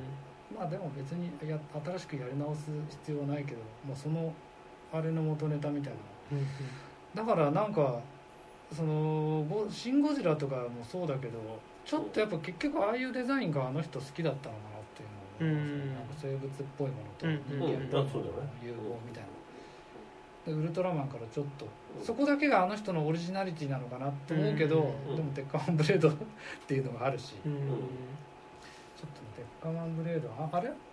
アマゾンプライムに出てたんだっけ？まだ見いや見見られるのすか？あとまあ UNEXT とかだったら見れるのかな出てきてるはず敵は結構 UNEXT 入ってるんですよねいやちょっとあれがでも6時台のアニメで50話やったのに今を考えると。うんよう頑張ったなと、うん。もう子供ながらになんでこんなきつい話ばっかやるのかなと、いやうんしょもう主人公が追い詰められて追い詰められて。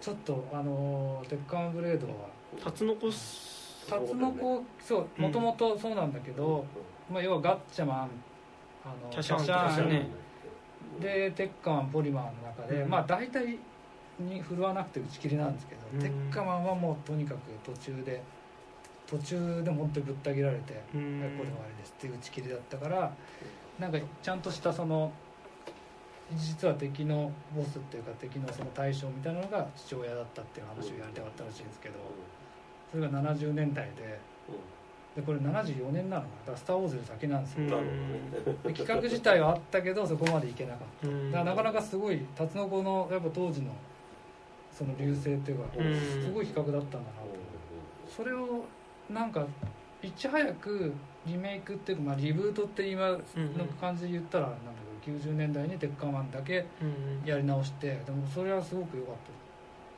それがまあ父親の代わりに兄なんですけどで双子の弟が一番宿敵っていう感うんじなんで、なんかまあ泣ける泣けるっていうかこう分かる話なんだよやっぱ家族とか兄弟がいると、ほとんどの人間がそうだからなんだろうけど、う。んでももう家族をその敵の異生物に全部奪われて、うんで記憶とか人格が同じなんですよ。ただ侵略者になって攻めてくるから、うん逃げられないんうんだよね、で自分がもう諦めて逃げたいけどそのテッカマンっていう、まあ、なんか人間兵器みたいなので対抗できるのは自分しかいないから逃げることはできないし戦うって決めたら肉親がうん。殺し合いになってくるっていう、なかなか苦しい話なんでう。ん。